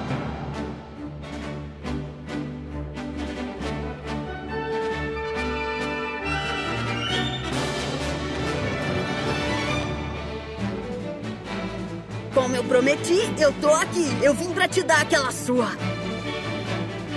E a gente, ele passa mó tempão, né? Ele só com o corpinho pequeno, assim, né? Ele tem um, um saga, uma, uma saga filler dele com o corpinho pequeno. Sim. Não é nem fila, Juras. Esse é muito interessante isso, que no mangá de One Piece tem a história de capas do personagem. Não necessariamente daqueles que vão voltar, né? Tem uns que nem tem história de capa e voltam. Mas é. O anime ele só adaptou duas dessas, que são as aventuras do Kobe Harumepo e do Bug, mas tem umas outras histórias. O Hachan, por exemplo, o povo lá do, do Arlong, tem uma historinha de capa deles também. Mas aí não foi adaptado pro anime, nunca. Caraca. Que é um absurdo, né? Porque eles fazem tantas histórias, é, né? Filler, né? Filler. Que podia até substituir o filler Sim. por algo canon É, lá tem do mangá. ter uns fila que... Bom, Ah, eu, eu, eu passo pano pra todos, hein? Desculpa aí. O do dragão celestial lá eu gosto, da menininha dos Caraca, meu Deus, que ódio desse arco, mano. Não acontece nada, mano. Nada de importante. Mas tem uns arcos que não acontece nada que são, que são legais, pô. Ainda assim eles são legais. Mas, mas a minha coisa é mais. O problema não é o arco não acontecer nada. O problema é a, é a leseira na própria narrativa do arco que também não acontece nada. Se não vai acontecer nada, pelo menos bota outras coisas, bota outros arcos, bota as histórias que não foram adaptadas ainda. Ganha tempo, porra. Quando eles derrotam o Bug, né? E separam e tudo mais, e, e aí eles conseguem dar sequência aqui, eles vão pra lá, pa- parar na, na vila Sirup, né? Onde a gente conhece o nosso O melhor personagem de Usopp. os... Lembrando que no bando a gen- a gente já tem o Luffy, né? Tem o Zoro e tem a Nami, que a gente meio que adiant- adiantou a história dela aqui, mas não é- ela, já, ela já tá no bando, né? A gente fez igual o mangá e o anime, a gente mudou Exato. a posição. Mas a gente conhece o Soap, que é o mentiroso da vila. E é outro que tem uma história tristíssima, meu Deus do céu. Eu acho a história do Soap, tipo, muito doida, porque o pai dele deixou ele e a mãe doente, doente, na ilhazinha. E a só a mãe dele criou ele lá e ele sempre passa correndo toda manhã gritando que os piratas estão vindo na esperança do pai dele tá voltando pra ilha, né? Tipo, de querer reencontrar o pai e tal. E eu lembro que quando eu vi essa história, a primeira coisa que eu tive foi tipo, putz, é aquela história do menino e o lobo, que todo mundo conhece, do menino que fica mentindo, toca o sininho, o cara vem, não tem lobo nenhum pegando orvelha e tal. Orvelha. Ovelhas. E aí. e aí, conforme eu fui vendo o Soap, eu me identifiquei muito com ele, porque o que eu vejo o Soap e a Nami em One Piece, para mim eles são tipo a gente naquele universo, porque eles não têm poderes, eles são humanos real, assim, saca? Tipo, eles têm medo, eles sabem que podem morrer a qualquer momento. Tanto é que os dois vivem meio que juntos ali, um ajudando o outro com equipamentos e coisas. Então, é por isso que eu gosto tanto do personagem, assim, sabe? Eu me enxergo muito como, tipo, se eu tivesse em One Piece, eu seria esse personagem bundão que ao mesmo tempo queria estar tá ajudando, saca? Hum? Senhor Usopp? Hum.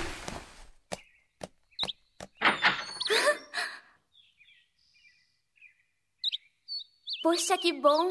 Eu achei que não viria mais aqui.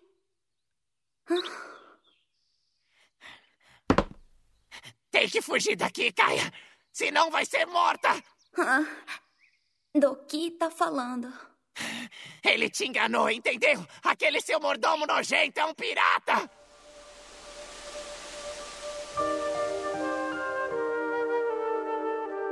Espera um minuto. Que brincadeira é essa? Não, eu não tô brincando, não. Eu juro pra você que eu ouvi tudo. O Corrador. Ele é um pirata que se infiltrou na sua casa para conseguir ficar com a sua fortuna. Aquele cara passou esses três anos fingindo ser seu mordomo só pra botar a mão no seu dinheiro. Do que tá falando, senhor Usopp? Ele falou que o bando de piratas dele vai atacar o vilarejo amanhã de manhã e vão te matar.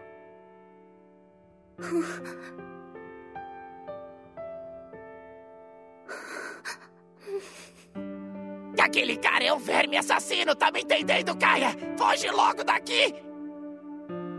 Sei que o que ele disse para você foi horrível. Mas não devia mentir assim. Você não é assim. Não, não tem nada de mentira nisso. É verdade. Eu tô falando a verdade! O, o, o Sop, ele é o personagem que faz a gente é, enxergar o mundo de One Piece pela ótica dele, né? É, é, é tudo muito grandioso para ele. Ele é, ele é fraquinho, mas ele é determinado, ele sabe atirar. Então é muito legal você ver as características dele. Ele se acha o capitão do bando. Né? é, exatamente. Quando ele entra no bando até, ele fica, mas eu sou o capitão, Erufi. Não, eu sou o capitão. eu diria, eu como um grande fã de Usopp, diria que ele é o capitão até um arco. Lá, eu considero ele capitão ainda. Mas... Não, Até lá. Eu, eu, eu, ele, eu considero. Ele nunca foi capitão. Eu sou capitão de nada. eu tô. Ele fez a bandeira pirata, tá? Ele pegou o barquinho. Ele fez bonitona. E o Luffy disse assim: Eu quero assim. Aí fez lá bizarro o símbolo do Luffy. É do Luffy. Que nem a tatu de Labum, né? Ficou marcado lá, né? Oh, Luffy. Ah, Labum, meu Deus. É triste também, mas é outro personagem que volta lá na frente, né? Aqui a, a, a história do Soap, né? O menininho que, que fica gritando que os piratas chegaram, que os piratas estão chegando, não sei o quê. E todo mundo da vila odeia ele, porque ele tá sempre mentindo, né? Nunca os, os piratas não chegaram. E aí, quando chegam os piratas, eles, ele vem correndo e ninguém acredita nele, né? é... Mas aí é que entra o plot, né? Porque a gente conhece o, Sim o Calador, é Carralador que você fala, Matheus? Clarador, é o Clarador é o nome dele como mordomo, né? Kuro é o nome do real pirata. dele de, de, pirata. A culpa é sempre do mordomo. e é legal porque a gente não sabe que ele é um pirata, né? Que ele fez todo um plano de ficar naquela mansão de ricos, matou o pai da menininha lá, a Kaia, né? Sim. Pra poder ficar com a herança e tudo mais. E ele fez meio que um plano de aposentadoria, né? Porque ele tava planejando também depois matar todos os piratas dele e ficar lá vivendo tranquilamente, Caraca, né? Nossa, o cara é um, o cara é um miserável, velho. Meu Deus, cara. É um plano muito cheio de passos. e sabe o que é legal, gente? É, quando ele tem esse insight, assim, né? De, pô, cansei dessa vida de pirata. Muito, muito, tra muito trampo, eu. Ele faz um, um esquadrão da marinha prender ele, né? Hipnotiza o cara, e o cara que ele hipnotiza é o Morgan. Por isso que o Morgan foi promovido a capitão. Ele é capitão no início de One Piece porque ele entregou o Kuro pra Marinha, mas não era um Kuro, era um falso Kuro. Ah, né? é verdade. E é muito legal, porque o plano dele começou assim. Ele é muito engenhoso, que quando começou ele, ó, Django, que é um assistente dele lá, né, do bando. Pô, cansei tal, já traçou o plano e foi viver na ilha como mordomo. Três anos pegando a amizade da melhor amiga do Sop, velho. Olha isso, mano. O cara é muito cruel, pô. Esse fez um catfish bem longo, né, na vida da, da mina. e é, isso aqui a gente tem que elogiar em One Piece, não pode deixar passar batido. Como o Oda, ele amarra muito bem coisas que você viu no primeiro episódio Sim. até o episódio mil, tá tudo amarradinho. Não tem uma ponta solta, saca? Tipo, é tudo muito bem bordadinho, e, feitinho e, ali, E pode cara. não fazer sentido no começo, mas na frente faz, né? Por exemplo, a gente vê que o, o pai do Sop, ele é o atirador do bando do Shanks. Sim. Né? Então você, isso assim, ai caraca, então por isso que o Luffy conhece esse nome, né? O Soap, ele disse assim, já ouvi em algum lugar, né? Esse o Soap é e a Soap, né? Não, e outra, o, o Luffy fala pra ele, seu pai me contou muitas histórias sobre você, de tipo, Sim. de ter um filho e tudo mais. Isso é muito legal. Nesse arco aí é que aparece o Django, né? Que é aquele que Michael Jackson que do nada tá andando. ele vai dançando assim. E... E ele é engraçado que ele vai hipnotizar a galera e ele dorme é, também. Ele vai, ele vai hipnotizar os outros e ele se hipnotiza, né? Que é mó bizarro, tá É muito bom. Porque ele também fica olhando o pêndulo dele. Cai todo mundo junto. O Kuro, cara, esse bicho é muito ruim, brother. Esse cara é Sim. muito ruim, muito ruim. Tem um momento muito marcante da batalha contra o Kuro. O Ruffy fala pro próprio Kuro, né, na frente do Sop, você não chega aos pés do Sop. E aí o Kuro, como assim? Esse bunda mole aí que tá desmaiado na ladeira, tá olhando pra gente de bunda pra cima. É. E aí o Ruffy, pois é, porque o, o, o Sop, ele teve toda uma atitude de salvar a vila, enquanto o Kuro se acovardou, né? Então, enquanto pirata, né, o Sop já era muito mais pirata do que o Kuro. E é muito legal que fala muito sobre ambição, sobre sonho, né? E, pô, o Ruffy até diz, não tem como eu perder aqui, porque esse cara, velho, se eu perco pra ele, nada faz sentido, né? E outra, e é muito doido, porque o, quando o Kuro conta todo o plano dele lá embaixo na ilha lá, e o Sop e o Luffy tá ouvindo, o Luffy ele cai, desmaia, né? Ele, ele é, como que é, hipnotizado. É, é muito bobo, é muito bobo. E o Sop ele vê todo aquele plano e ele corre para contar pra Kaia e para alguns Algum... Ele corre primeiro para contar só pra Kaia e ela não acredita nele, dá um tapa na cara dele, né? E aí ele percebe aquilo que o Kuro tinha falado, que tipo, você pode falar para todo mundo e ninguém vai acreditar num, sei lá, num ralé como você, tá ligado? Eles vão preferir o mordomo aqui. E aí ele toma pra ele que, tipo, ele vai fazer a ilha passar um dia normal, sem ninguém saber que realmente piratas invadiram, cara. Ali foi onde o Sop me pegou, sabe? Tipo, mesmo ele sendo medroso, ele quis manter a segurança da ilha sem que ninguém precisasse saber para ficar contando vantagem que ele era forte ou qualquer coisa, saca? Eu achei isso muito foda da parte dele. E por isso que o Ruffy, Zoro e Nami decidem ajudar ele, velho. O cara tem atitude. Ele vira meio com um alívio cômico, né? Do... Sim, o Luffy já é um alívio cômico do, do bando, mas com o Sop ele aí duplica, né? Porque o Sop é atrapalhado. É. ele é muito bom atirador. Ele é muito, ele é muito engenhoso, né? O, o Sop. Só que, cara, ele, só, ele faz muita besteira, né? Ele, faz, ele tem que atirar um negócio e ele atira uma outra bala que faz uma outra coisa, né? É muito bizarro isso. A maneira como ele luta, tipo, elástico de Usopp, é com aquelas borrachinhas liga, né? E, e, a galera fica com medo, que bata no olho. E, e é engraçado até como ele derrota aquele tio lá. Martelo de Sop, martelo de Sop, martelo de Sop, martelo é. de Sop. o cara vai com medo que o cara levanta, tá ligado? Muito bom. É muito bom. Ele é muito, ele é muito caótico, mas ele é uma... Assim, talvez o, um dos personagens de coração mais puro é. que a gente tem é o Usopp. Sim, que é legal. Eu gosto quando fazem isso, colocam um grande mentiroso pra ser uma pessoa de, de sentimentos muito verdadeiros, sabe? É. E é muito bonitinho quando o Luffy chama ele pra fazer parte do bando, né? E Sim, aí, nossa. Assim, ah, você, você não vai com a gente tudo? E ele, meu Deus, começa a chorar, né? E chora, chora toda o Zoro hora. De, o Zoro de braço cruzado assim, né? É. Apontando. Nossa, é muito fofo, mano. É muito fofo. E, por falar em mentiroso, né? Com sentimentos verdadeiros que a Kat falou, é, é muito legal que tem as mentiras do Sop que vão virando verdade, né? Ele fala pra, pra Caia do peixinho Sim. dourado gigante: Meu Deus, eu estava numa ilha e quando eu vejo, meu Deus, era o cocô do peixinho dourado. E tipo, aparece em Little Garden, né? Lá no gigante. É, quando eles estão para sair da ilha, é. vem um peixinho dourado gigante. Eu sei, caramba, olha que legal. então, os detalhes que você fica querendo reparar. Eh, Que outras coisas o Oda vai inserir aí, né? Tipo, prestar atenção bem nas mentiras do Sop, que de repente viram verdade. O pai dele contou muitas histórias pra ele e ele assumiu É. como se fosse ele que tivesse vivido nessas histórias. É, É boa, né? É, só- podem ser as aventuras que o Yasop passou, né? Exato, exato. E, cara, mas é, é muito triste, né, cara? Como, como que. Ele foi abandonado, né, brother? Ele foi abandonado. Nossa, esse spy de anime, velho. É tipo Spy o de Jin- anime. É o Jim Freaks do Hunter x Hunter que também deixa o filho. Sim. e é Ah, louco que, que isso ótimo. gera uma admiração do filho pelo pai, velho. Não vou entender Não, o mas, negócio. não mas, mas peraí, eu vou defender o Hunter x Hunter aqui, porque teve uma galera que ficou com esse, falando, não, o Jim Freaks lá é o maior escroto. Não cheguei nele ainda, tá? Eu tô no Chimera Ants. Mas eu só fui esse. um episódio que fez eu chorar com o Hunter x Hunter, que é sobre esse lance do pai largar, é quando ele olha assim e fala pra tia dele, né, que cuida dele: Eu quero saber por que meu pai quer ser um Hunter, porque deve ser muito bom pra ter me deixado pra trás. Então, tipo, ele enxerga como se fosse uma profissão tão boa que ele quer entender, sabe? Tipo, Ele justifica pra ele mesmo. Exatamente. É porque o Gon é... É, é fofo. É que nem o Sop. O Sop, ele não fica nessa pira de, tipo, querer encontrar o pai, ou então eu quero resposta. Mano, meu pai, ele foi vi- viver a aventura dele, ele foi viver a vida dele, ele é um pirata.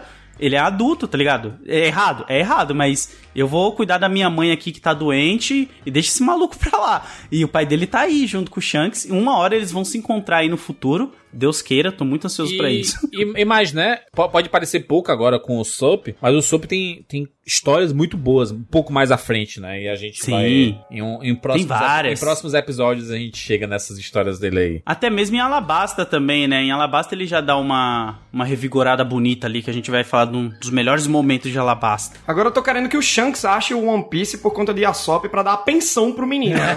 Desse tempo todo aí, ó. Tá aqui, ó, dinheiro infinito pra você. Próximo arco é o arco de Barati, que nós já temos no nosso bando, temos um quarteto, né? Temos Luffy, temos Zoro, Nami e o Soap. Agora nós vamos conhecer o nosso quinto membro do Chapéu de Palha, né? Que é quando a gente encontra um, basicamente um, um navio restaurante, né? Que é o Barati. É um, é um- navio de cozinheiros, né? Dentre eles, o Sanji. Que é um personagem que muita gente gosta. Já fica com... Nossa... Cara, eu- o Sanji é um personagem pra mim muito complexo. Tipo, ao mesmo tempo que eu não gosto muito dele, tipo, tem a galera que tem essa pira, né? Em, ah, o Zoro ou o Sanji? Pra mim, nenhum dos dois. Eu gosto do Zoro e gosto do Sanji, mas eu gosto mais do Zoro, mais o Sanji. Ao mesmo tempo que eu não gosto tanto dele, ele tem momentos muito bons que me cativam, assim, sabe? Que eu fico. Pô, olha que cara firmeza. A gente vê logo de começo, quando eles estão conhecendo o Sanji, ele dando comida pra um cara que tá passando fome, saca? E, e ele. Ele coloca a fome da pessoa acima de qualquer moral, né? Ele tem essa parada. Isso, é- eu, isso eu acho muito foda nele. Não, os ideais do Sanji são emocionantes. Emocionantes em, em tudo. Na maneira como ele, como ele trata comida como uma coisa sagrada, como ele trata fome como uma coisa sagrada e como ele trata as mãos dele como coisas sagradas também, porque elas são feitas pra cozinhar, né? E aí ele põe a mão no chão, assim, pra lutar. Maluco! tá ligado? tipo. Aí vai fazer o quê? É melhor do que atacar na mão de gente suja. Eu acho Pô, maravilhoso cara de porque eu, eu comecei a assistir é, em japonês, né? Ele Namiswan, né? Ah, É- sim. É, que ele, que ele é, ele é o taradão do, do time, né? Eu acho muito legal como o Oda consegue trabalhar várias vertentes no Sanji, de humor, de porradaria, a, a dessas paqueras que às vezes é inconveniente. Tudo, sabe? O Sanji, ele é muito tridimensional. É isso que me faz gostar do personagem. Momento dramático, inteligente, ele é muito cérebro do bando, assim. Total, ele, ele, ele sai de perto da galera e resolve as coisas sempre de uma maneira muito astuta, né? Ele é fino, né, também. Ele tem um lance mais fino. Ele usa aquele terninho dele. Ele é mais eticado, vamos se dizer. É, ele tem, tem uma postura, né? Bem apessoado. Bem apessoado. É, foi, foi- foi- foi uma coisa que eu, eu, eu passei a reparar com assistindo com a Mari, né? E aí, Kátia, ela, ela falou assim que a Nami é uma coisa que eu nunca tinha reparado. A Nami, ela é fashionista, né? Ela toda hora tá com a sandália diferente, com a roupinha diferente, ela tem, ela tem todo um cuidado disso. Eu pensava que a Nami tá, usava sempre a mesma roupa, tipo Eu o Luffy, sabe? Não, não, ela, é- ela é toda cuidadosa. Do nada e ela tá com a sandália diferente, assim, com a posição diferente, tudo. Na log tal mostra ela entrando numa loja e provando várias roupas. É muito É legal. porque, são, é porque são riquezas também, né? Exato. É um símbolo de status também. Muito bom que nesse, nessa ocasião o Zoro até pede um dinheiro emprestado pra ela. Ela, beleza, Ah, é verdade. de 300%. Cara, a história do Sanji, ela é espetacular. Tipo assim, é, é mais um fudido, né? Emocionalmente, entrando nesse bando aqui, porque o Sanji, ele, ele virou cozinheiro é, depois de ter passado por uma situação, cara, drástica, né? De, dele ter ficado preso, né? Com o cozinheiro, aquele do bigodão. Como é o nome do cozinheiro bigodão? É o... Zef. O Zef. O Zef, né? Eles ficam ilhados, né? Presos, sozinhos, passando fome. Cara, aquela cena deles hum, é, esqueléticos. E eles tendo que se alimentar da perna do Zef, cara. É, no mangá ele come a própria perna, mas no anime ele já perde a perna é, numa corrente, Isso. numa âncora. E aí no anime ele só decide não comer as coisas. Suavizou, a né, um comida pouco. pro Sanji. É. É, que o, o, o Sanji é muito legal porque ele não valorizava comida. Ele vê uns cozinheiros assim no navio que ele trabalhava é, jogando o resto, é, quer dizer, comendo as sobras né, dos clientes. O Sanji, eca! É. E hoje veja só, né, quem é o Sanji. É um- uma visão muito elitista sobre comida, né? Até você, até você tá em uma situação em que você entende como, como cada grão de arroz é, é sagrado pra quem, para quem não tem nada. que é isso? É só um tesouro? Hã? Cheio de dinheiro e de barriga vazia. Quanta ironia, não? Ei, só tem um tesouro aqui. O que, que é isso?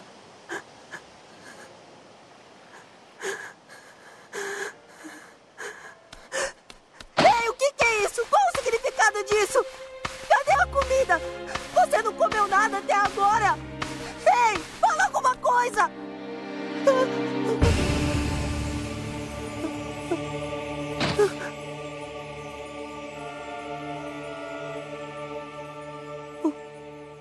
O que aconteceu com sua perna? Ah.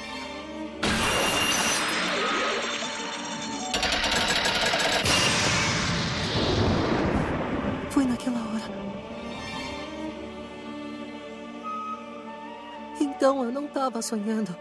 Para poder me salvar, você.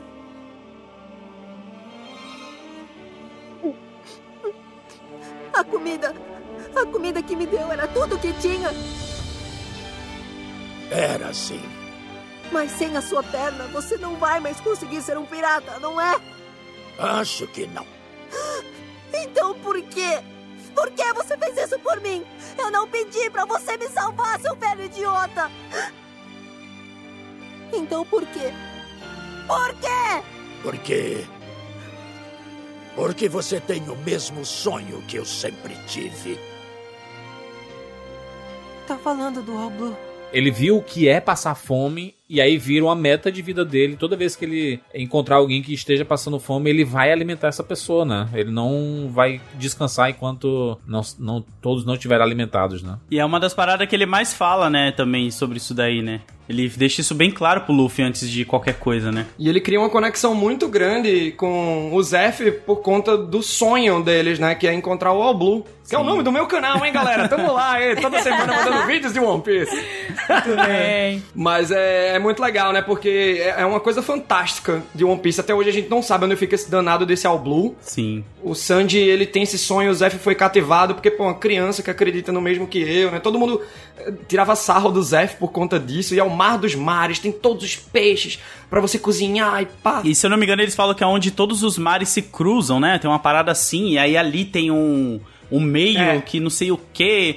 É um rolê meio doidinho Mas eles assim, vão, mas eles vão realizar isso, né? Talvez no último episódio eles realizem os sonhos de todos, de todos ali, sabe? E aí cada um chegou no seu objetivo. Eu ia achar mais legal se a gente visse cada um se despedindo, sabe? Em, em meio, em meio que em momentos. Ah, Para, Load! E aí o Luffy no último episódio sozinho. Sabe, um episódio, sei lá, o Soap virou o grande guerreiro do mar que ele quer ser. No outro, opa, o Zoro chegou no, no máximo que ele queria. E aí vai deixando o barquinho, vai indo sozinho. Mas nos Luffy- últimos episódios, né? Tipo assim, pra, pra fechar. É, no final. É. Pra fechar ali, tipo. Porque, ah, sei lá, essa é a minha. Eu quero chorar de soluçar no último episódio, saca? Eu quero isso. Mas tipo, eu acho que isso aí a gente já pode ter certeza, né? É, eu quero ficar rouco de chorar. Cara, é porque se o último episódio for ruim, terrível, a gente ainda assim vai se acabar de chorar porque a gente vai estar se despedindo de uma galera que a gente viveu a nossa vida inteira do lado deles. Exatamente. Não tem como se decepcionar. Pode entregar qualquer coisa, Oda. Pode chegar e falar: ah, era amizade. Eu vou falar, beleza, parça. Gente, e, e, é muito louco, porque em 2022 eu vou fazer 20 anos que eu leio One Piece e 10 anos do canal, velho, que mudou minha vida, Olha né? Aí. Então eu trabalho com isso. Hoje eu tô casado, tenho um bebê, tô morando em São Paulo por conta de One Piece, pô. Então, aí, meu Deus. Eu não me vejo ainda sem essa obra, eu preciso me preparar muito. tu precisa, viu? Tu precisa muito. Vai, corre pra terapia agora, que é pra começar Nossa. rápido. Mas vai ter a série maravilhosa live action que vai ter 30 temporadas Opa. na Netflix. Eu estou otimista, viu, Juras? Eu estou otimista. Espero que você não tenha falado isso brincando. Alguém tem que estar otimista, né? Eu sempre tô, no fim das contas, assim, mas, cara, o prognóstico. É. Foi que nem eu falei pra Kátia assim, ó. Não, não existe live action de alguém se esticando que tenha sido bom. Nada. Ô, ô, ô, pera aí, o The Boys tem um cara que se estica lá, só que é um plano mega aberto, né, cara? É a câmera bizarro. tá tipo na lua, ele no palco se esticando. É, mas é bizarro, é bizarríssimo. Mas guarde isso daí pro cast de One Piece Live Action. Por favor, faremos. Vamos, vamos voltar, por, vamos voltar pro Baratier, que eu quero saber se vocês choraram lá quando o, o Zoró, quando o Sandy vai se despedir. Quero Caraca. saber chorar. Caraca. primeiro que tem uma, uma batalha absurda contra, contra o Don Krieg, né? Caraca, a história do Don Krieg também é absurda, né? Dos piratas dele. Que eles vieram, né, da, da Grand Line. E eles, né, eles, eles, já botam medo, assim, né? De você, meu Deus, como assim o Chapéu de Palha quer ir pra Grand Line? Eles estão voltando e estão morrendo de fome. E tem, são os piores mares. E não sei o que, eles não vão sobreviver. E tá todo mundo passando mal. Caraca, a história do, do, do bando do Don Krieger é bizarríssima, né? Você fica com esse medo, né? O Mihawk é que enxotou a galera de volta. E é louco que você chega lá, a tripulação do Ruffy. É, o Sanji não tinha entrado até o momento, né? Então tinham quatro e uma caravela, que era, é. era o Mary. E aí, tipo, o Don Krieg voltou com a galera e um galeão, velho. Então, tipo, Sim. é muito legal como o Oda vai construindo as, as, ameaças futuras, né? E você vê que o Don Krieg, ele é um personagem forte, né, pro Luffy. E ainda o cenário da batalha ali, que é num barco, todo espedaçado, né, que eles estão lutando, que começa a quebrar tudo ali. Você fica, mano, qualquer hora esse moleque vai cair na água e adeus, tá ligado? Adeus, acabou. O Don Krieg ganhou. É muito foda. Eu peço, eu peço perdão aqui aos fãs de One Piece e, né, a, a, galera que tá acompanhando aqui, porque a gente não falou de um personagem importante. Quando a gente falou ali que antes de chegar em Barati, a gente não falou do Going Merry, né? Que é o navio, ah, né? O navio. Ah, ah, que lindo, Juras! Tu querendo falar do Going Merry como personagem, seu. Não, ele, ele é o. Pô, ele é o décimo tripulante. Pois é, mas é que tem muita gente que não tem essa sensibilidade. Então, que bonitinho isso. Mas, é, então perderam cara. uns episódios aí, não vou dizer quais. É. é.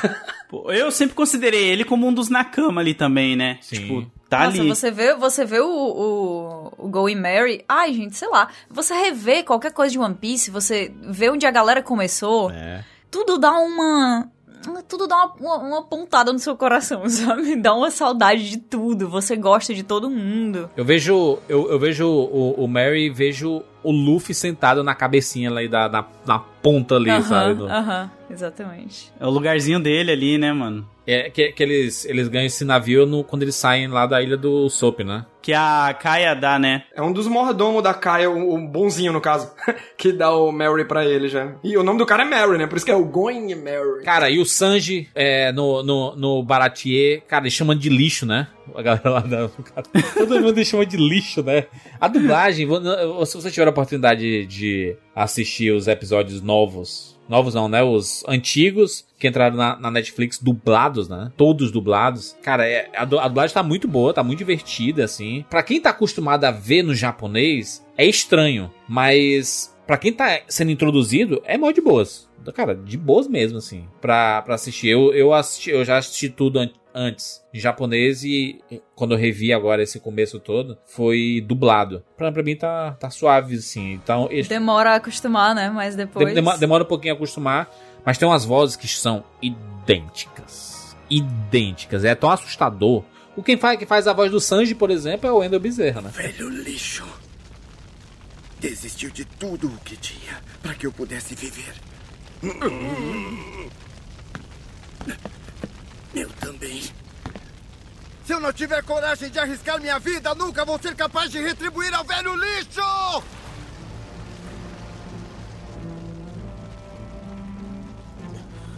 Por que você se levantou, Sr. Sandy? Para que esse restaurante dure pelo menos mais um minuto. Esse idiota tá querendo morrer?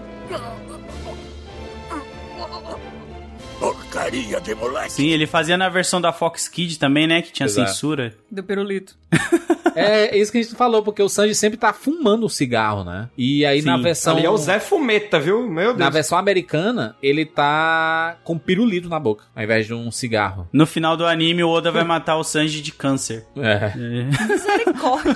É muito Comic School The Authority em One Piece, né, velho? É muito bizarro. Essa batalha do Luffy contra o Don Krieg, acho que é a primeira grande batalha assim, absurda do, do Luffy, né? Em que ele sofre muito aqui. É legal que tem é, é, aquelas sutilezas, né, do, do Oda, é, que não é nem tão sutil nessa parte, quando o, o, o Sanji e o Zef estão observando a luta contra o, do, do Luffy contra o Krieg, né, e o Zef vai falando, observe a lança daquele garoto, e o Sanji, pô, que lança? Quem tem uma lança é o Krieg. Só que a lança é a determinação. E, e o Luffy vai superando o cara até que quebra aquela armadura de ouro. É. É muito bom, muito bom. Esse, esse arco todo é pra, pra você ver que o Luffy ele não desiste, né? Em todas as Sim. ci- circunstâncias, vai chegar um momento em que ele vai usar. Você pensa que o Luffy não é inteligente, mas ele é extremamente inteligente. Ele só não usa muito a inteligência dele. Eu acho que ele é muito calculista, né? Ele, ele, a- ele aprende a partir que ele tá sob pressão. Eu sinto muito isso, que tipo, ele tem que estar sob pressão nos últimos momentos ali, aí ele consegue aprender alguma coisa, ou então alguém dá uma chamada nele e aí ele se coloca no lugar e consegue, mano. É muito doido isso. A gente tava falando da despedida do, do Sanji, né, no momento. Que ele tem essa coisa com o Zef, né? Por mais que eles tenham se conectado com o sonho, é ah, aquele velho idiota, o moleque de bosta, não sei o quê. E, e é muito bonito quando ele tá finalmente partindo ali com o Ruffy, né? Que o Zoro já tinha ido na frente com o Sop por conta da, da trairagem de Nami. E aí, quando eles estão indo embora, o Ruffy e o Sanji, o Zef fala só um, ô, moleque, cuidado aí pra não pegar um resfriado. Nossa, mano. Sanji desaba, é lindo. Vamos embora. Sério?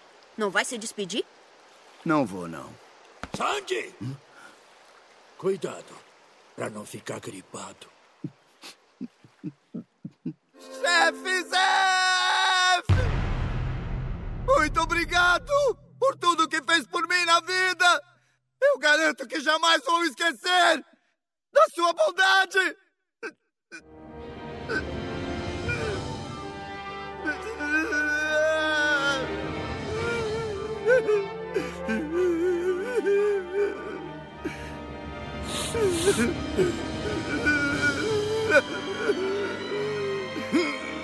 desgraçado!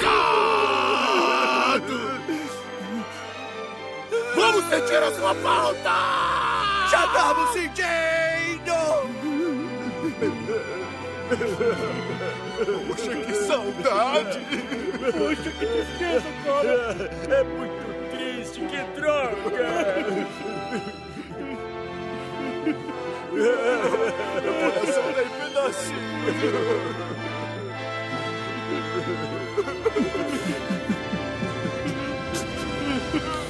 Seus imbecis! Homens de verdade vão embora sem dizer nada.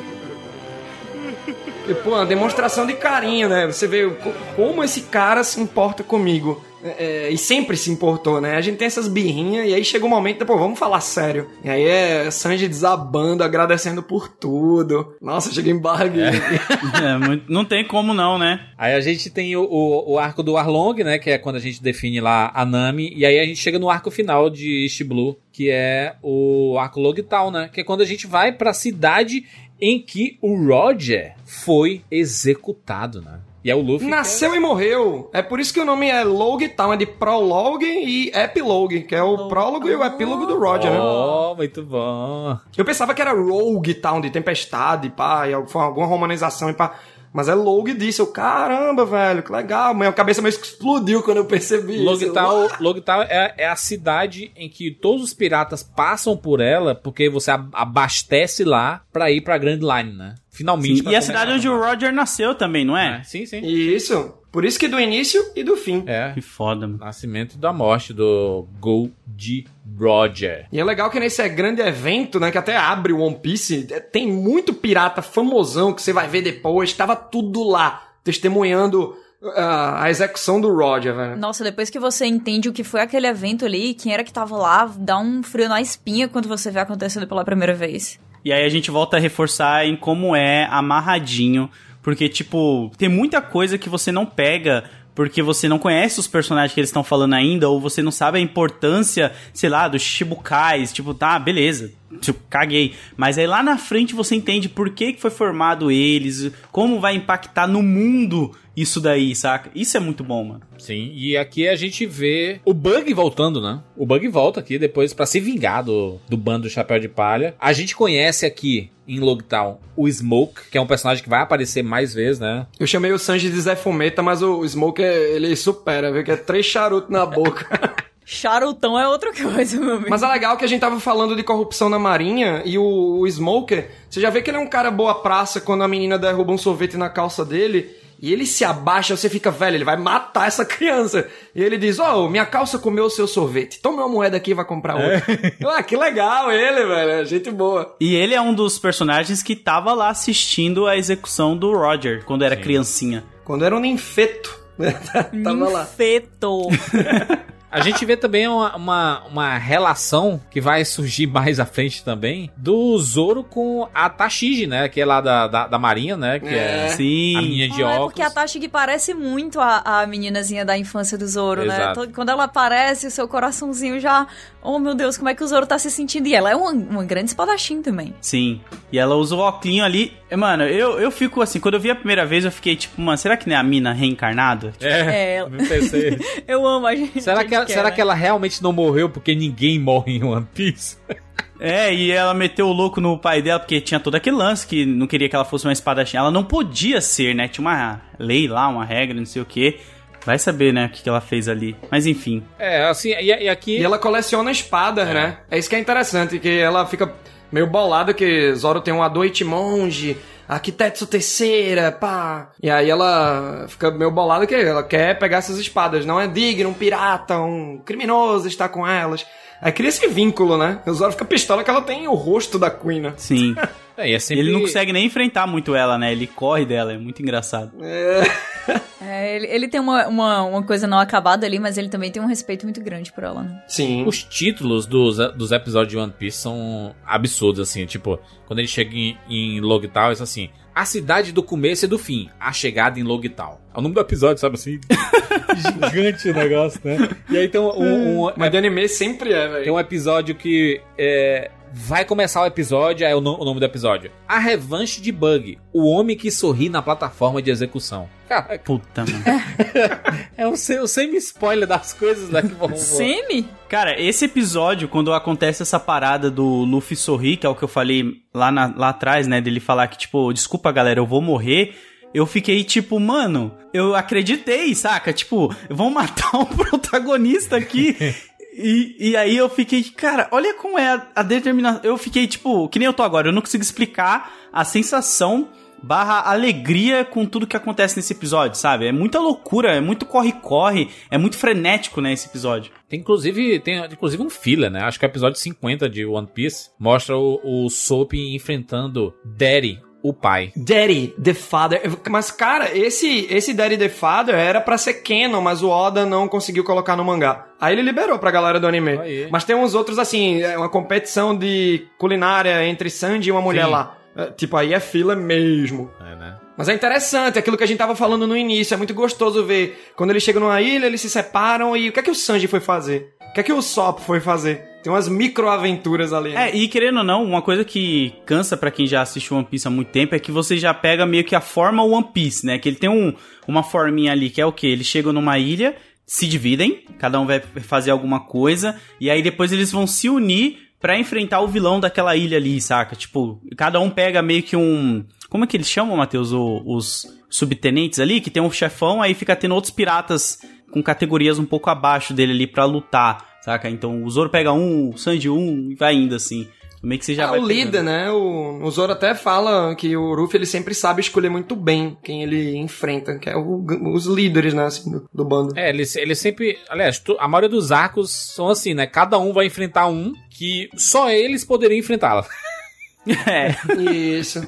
Nossa, eu vou fazer uma, uma reclamação de pessoa amarga. É muito massa nessa, nessa época de One Piece, onde todos os personagens são muito bem usados. Sim. Todos eles são muito bem usados. Todos eles são muito bem colocados em batalhas que são é, muito criativas e que se encaixam muito e que fazem eles evoluírem. Não só fisicamente, né? Mas, mas evoluírem a, a nível pessoal. O Luffy, ele tá muito perto ali de ser executado, né? Porque quando, quando eles estão em, em Logtown, é, é uma oportunidade muito boa pra gente conhecer um pouco sobre o background dos piratas mesmo, né? Tem umas lendas, tem um pessoal que conta umas histórias, e você pensa assim, cara, que, do nada essa história aqui, né, cara? O que tá contando aqui? Umas lendas.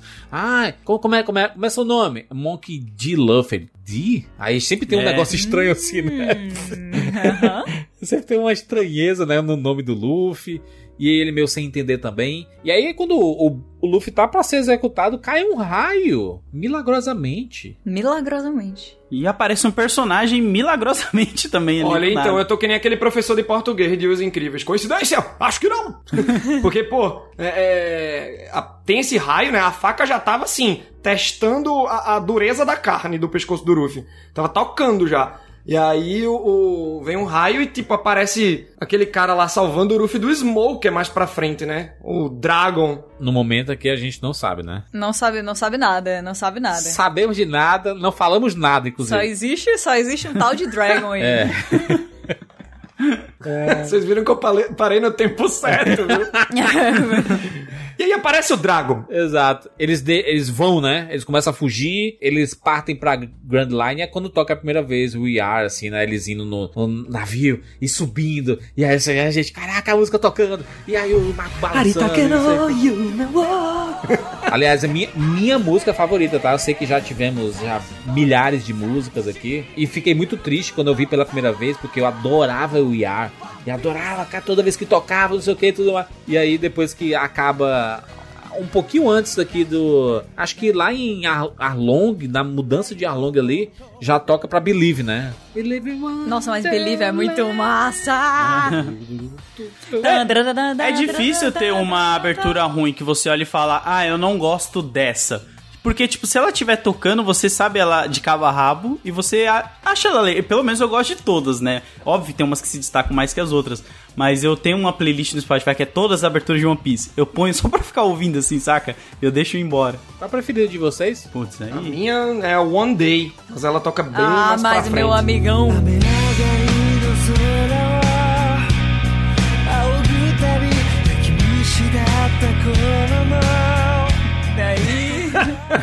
E tu, Kat? Tu sabe qual mais gosta? Eu não sei. We Go. Eu, eu poderia. Eu fico. Eu fico. Não, eu fico entre One Day, eu fico entre We Fight Together, que é muito boa também. Ahn, cara, como é o nome da abertura de Punk Hazard, que é iradíssima! Wake- Não é a Wake Up, não, né? É o We Go, não? Hands Up! Hands Up. Hands Up. 今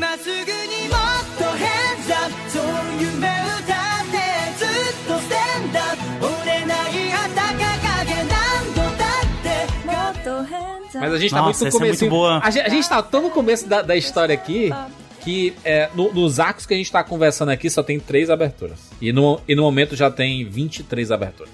22 aberturas. Mas, dessa, mas nessas, nessas primeiras, a minha preferida é Believe. Eu adoro o IA. Eu gosto de Bon Voyage. Sabe aquela? Nossa, nossa, essa é muito boa. Essa-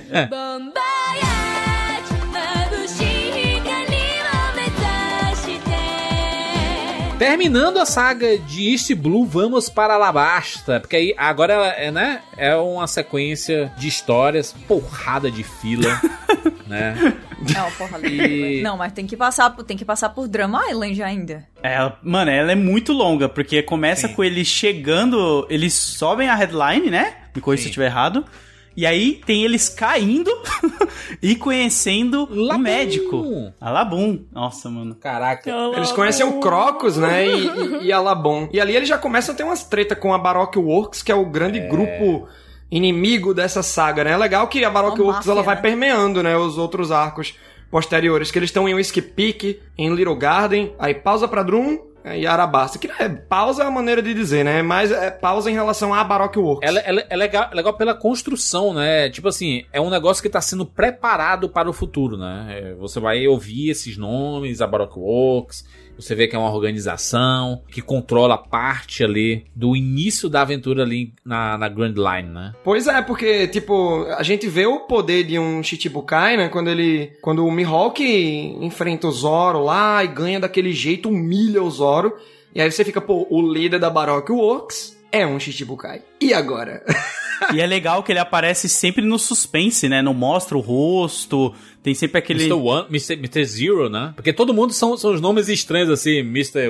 Christmas, é, é, Mr. Mr. Sunday. É sempre os nomes assim, né? Aí eles vão fazendo pá, né? Menos o Mr. Chu. É. Sim. É muito bonitinho, né? Porque ele é um homem, uma mulher e uma pessoa só. Muito. Ai, Mr. Chu. Bom Clay. Ai. Bom tchan! Ah, Mugi Boy!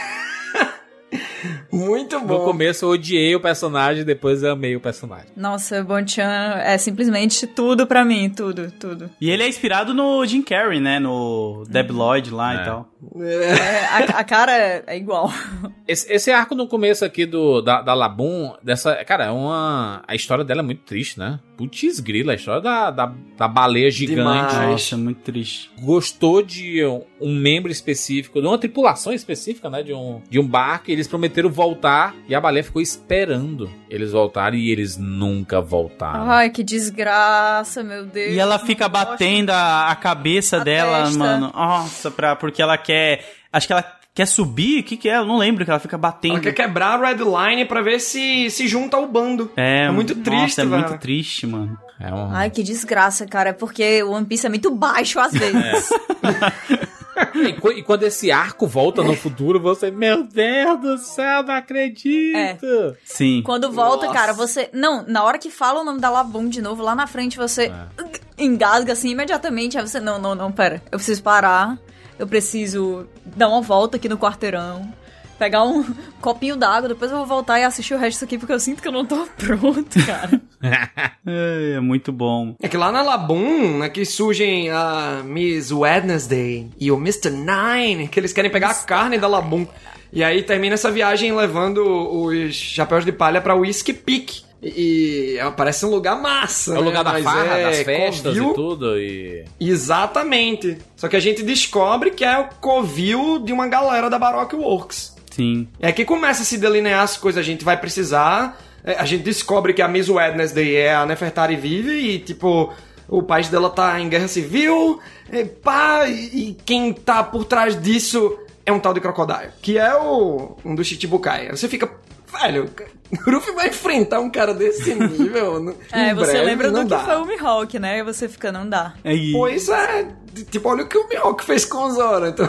e como ele sofreu ali no Don Krieg, né? Que ele sangra ali, é uma luta bem sangrenta, né? Não, a gente, vê- a, Sim. a, a gente vê aqui que o, o, o desenrolar de- dessa história é muito massa, né? Porque a história de Alabasta, ela é muito pesada, mas ela, ela vai sendo pincelada aos poucos. A gente só sabe assim, ah, Sim. é, a o país da Vivi está em guerra e não sei o que, e aí ela, né, ela decidiu se infiltrar nessa organização para tentar conseguir informações e, né, né, e tentar resolver esse problema, né, buscar ajuda, sei lá o que que ela queria fazer queria fazer tanta coisa, né, Vivi, né? Esse foi, talvez tenha sido um dos maiores problemas dela, né? Que ela quis fazer tudo, né? Basicamente sozinha. Ela se viu nessa situação de, de tendo que confiar no bando do, do Chapéu de Palha. E a gente vê o desenvolvimento de todos os capangas da Baroque Works é, em Whiskey Peak. A gente vê em, em Little Garden, né? Porque, cara, tem aquelas lutas Sim. maravilhosas. Que é, a, a Little Garden é tipo um parque dos dinossauros. Tem, tem um monte de dinossauros e dois gigantes que estão brigando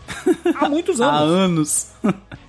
é muito Há uns bom. 100 anos que eles estão lá, O né? Dory e o Brog, né? Eles, eles vivem de brigar. E o, o desenrolar dessa história toda também é muito legal, né? Porque a gente vê o crescimento de- do- dos personagens e o desenvolvimento deles, assim, como, como bando mesmo, né? Porque é a primeira história com o quinteto. Né? Depois de, de chegar na Grand Line, é a, é um- a grande saga do quinteto, né? E é legal que Sim. nesse Wixpeak aí também o Soap fala um pouco mais sobre o sonho dele, né, pros gigantes, que ele senta com um deles ali e eles começam a contar, a falar da ilha Em deles. Little Garden, e ele né? fala Em, Little Garden Isso. ele fala isso, né? Isso. E aí ele fala que quer ser um grande guerreiro do mar, né, e tal. E os caras meio que respeitam ele, né? Isso que é da hora. E as risadas, né? lá. Ó, ó, ó, ó, é rir. É muito-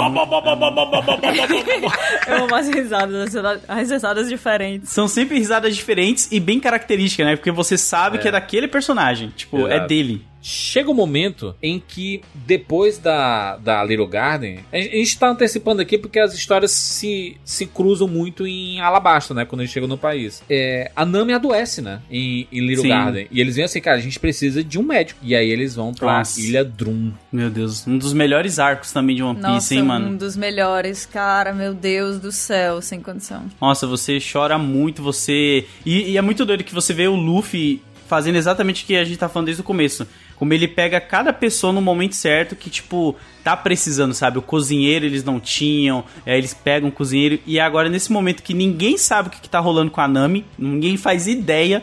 Eles decidem ir atrás, né, de um médico e eles encontram lá a Doctory. Como que é o nome dela mesmo? Doc... Doctorine. Doctorine. Cureja, né? É que o Chopper chama ela de Doctorine. Doctorine. Nossa, é muito bom, mano. É legal você ver a atitude da, da Vivi, né? Porque tem um problema de guerra civil no meu país, tô vendo que essa galera é forte, tamo indo pra lá, mas ela topa parar ali na ilha, porque, pô, vamos tratar da Nami, né? Ela tá mal. A gente precisa de um médico, que é uma, um posto que não tem no navio do Ruffy ainda. Então ele, pô, vamos aproveitar e arranjar um médico aqui pra gente. Eu gosto como o, o Luffy ele aproveita as oportunidades do jeito mais aleatório possível, né? Fala assim, ah, o médico, aí ele, é mesmo, não é um médico, pô, boa e tal. Ah, um, é mesmo, não é um músico, ia ser bom, né? Assim, ele tá. ele, tem um, ele tem zero planos. Não, e o legal é que ele fica insistindo muito que que é um músico e a galera fica falando, tipo, não é. Isso é inútil. É, tipo, necessário ter um músico. Ele, ah, as tem, festas tipo, e não sei o Seis quê. pessoas aqui, meu irmão. Você quer uma música que a gente tá precisando de tantas outras coisas. Ele, não, não, prioridade. E O, o Ruffy, ele é que nem o Ted Mosby de How I Met Your Mother, né? Meus pais viviam em Ohio e eu vivo no momento. É, Ele sempre, vamos lá. E, e aí o que acontece? Quem é que entra nessa história? Tony. Tony, Tony Tony Chopper! É. Meu personagem preferido. Ó, Sofrido também. Como é, Juras? É mais um que tem um passado. mais um com um passado desgraçado, fudido. Desgramado. O bando dos E que, e- não, e que vive em um lugar muito, muito triste, né? Sim. Onde Sim. o coração das pessoas foi mudado por uma situação de, de sofrimento constante. Porque um dia elas conheceram a felicidade, um dia elas conheceram outra realidade e de repente deu tudo E ruim, de né? repente Quando- o Apple, né? De repente o Apple. Nossa. Que é esse personagem, o vilão dessa saga, mini saga, né? Nossa, é um escroto, assim, pra variar, um escroto. E é legal Mas- porque o, o Chopper, se não me engano, ele comeu uma Akuma no Mi, né? A Hito no Mi. Porque no começo eu achava que ele era um. Um carinha que tinha comido uma fruta de. Fruta de rena. É. Na verdade, ele era uma rena. Mas ele é uma rena. que comeu uma fruta, né? Que comeu a fruta de humano. Aí imagina um humano comer essa fruta, perde a habilidade de nadar e é o isso que, aí, o que é que a gente pode dizer que o Chopper é? Tipo assim, personagem padrão, default do, do Chopper. Eu acho que é a Rena de quatro, né? Bonequinho.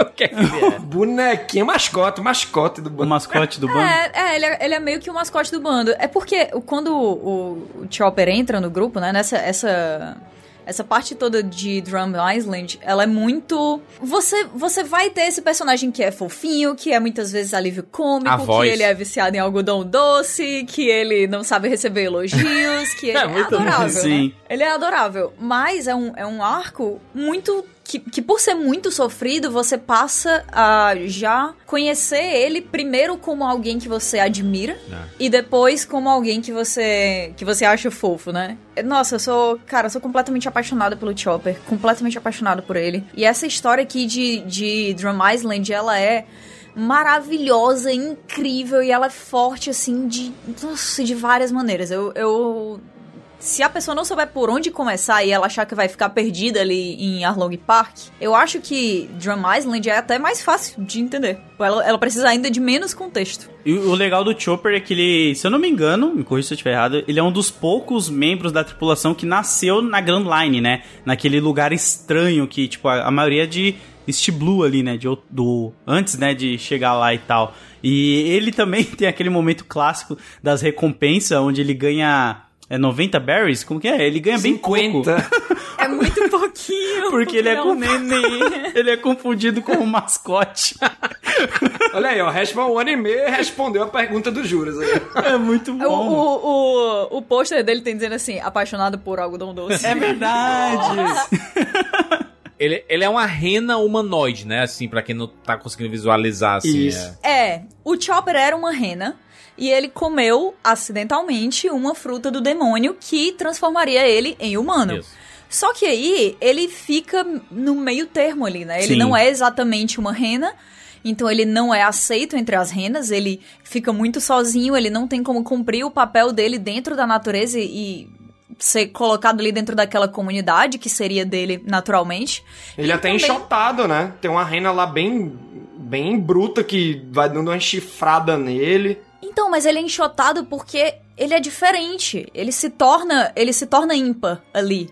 E a, a natureza, muitas vezes, ela se fortalece pelo padrão, né? Principalmente quando você vai ver essas. Quando você vê um, um grupo de animais, aquilo ali é, é, um, é um padrão, né? E ele quebra totalmente esse padrão. Então ele não é aceito ali, mas ao mesmo tempo, depois de comer essa fruta, que transformaria ele em uma coisa mais humanoide, ele também não é aceito na sociedade dos humanos. Ele não tem lugar pra ele. Ele não é nada, ele tá no meio termo.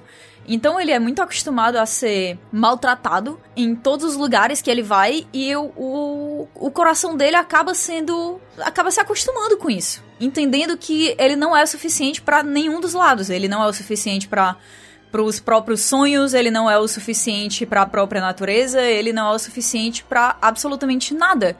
E é muito difícil, né, você voltar atrás quando você tem esse tipo de história. Até que Ah. aparece uma pessoa que é gentil com ele pela primeira vez, que vê ele ferido e diz: Não, não, não, eu não vou. E ele vai fugindo já ferido, porque na hora que ele vê qualquer outra pessoa, ele pensa: Eu já tô ferido. Qualquer outra criatura que chega perto de mim, ela só vai me machucar. Não, não existe. Não existe amor pra mim aqui, entendeu? Não existe um, um, um espaço positivo, seja aonde for. E aí, essa pessoa, que é o, o Dr. Hiruluk, né? Hiruruk, Sim. Sim. ele fala assim: Não, não. Eu não vou te machucar, eu sou um médico. É. E aqui, você é exposto ao, ao, ao conceito do que é o, o médico idealista, né? Dentro de, de One Piece. Sim. Porque ele quer curar as doenças do mundo inteiro. E ele, e ele quer que essa, essa vocação dele seja tão forte que ela é um ato de rebeldia. Então ele fala muito sobre, sobre pirataria. Ele fala que a, a bandeira pirata, né? Que ela, ela demonstra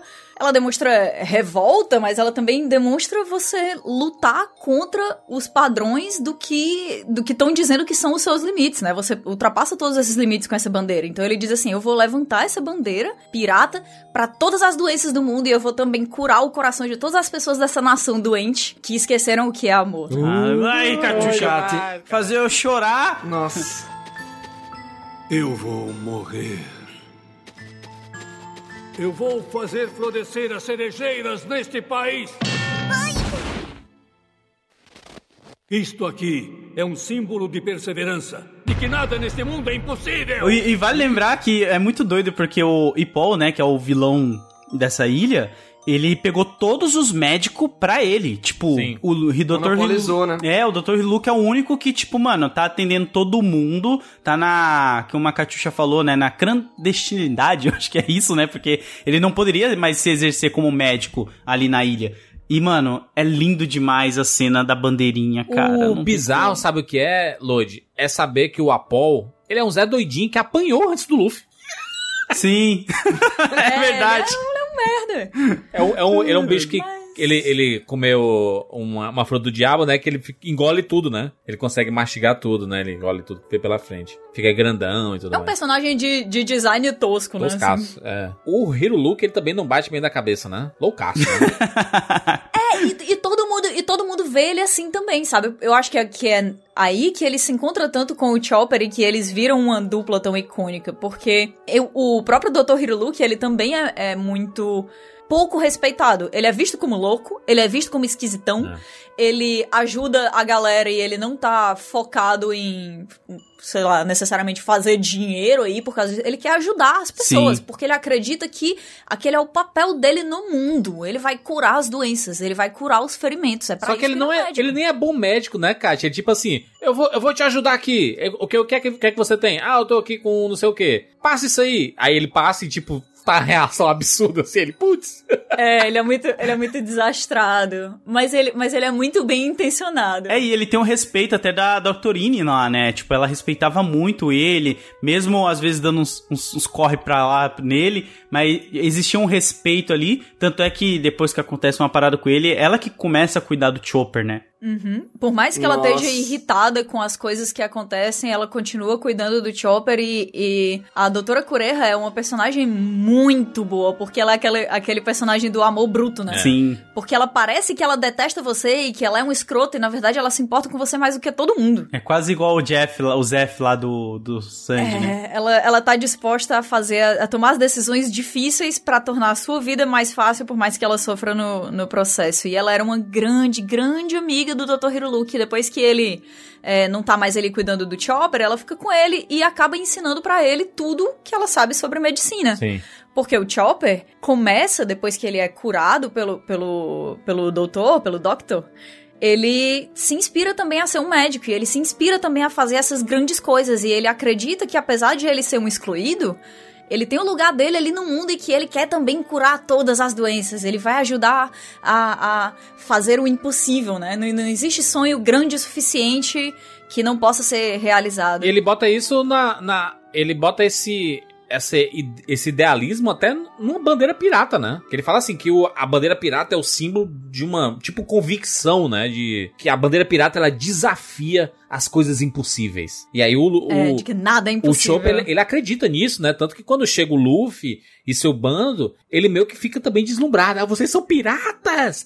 É, ele Se escondendo do jeitinho errado dele, que é muito Eu fofo. amo que ele fica, ele fica com a bundinha pra fora. Não, muito lindo. É, e eles tentam comer o Chopper no começo, né? Eles querem comer. É comida de emergência, né? Nossa. Muito bom.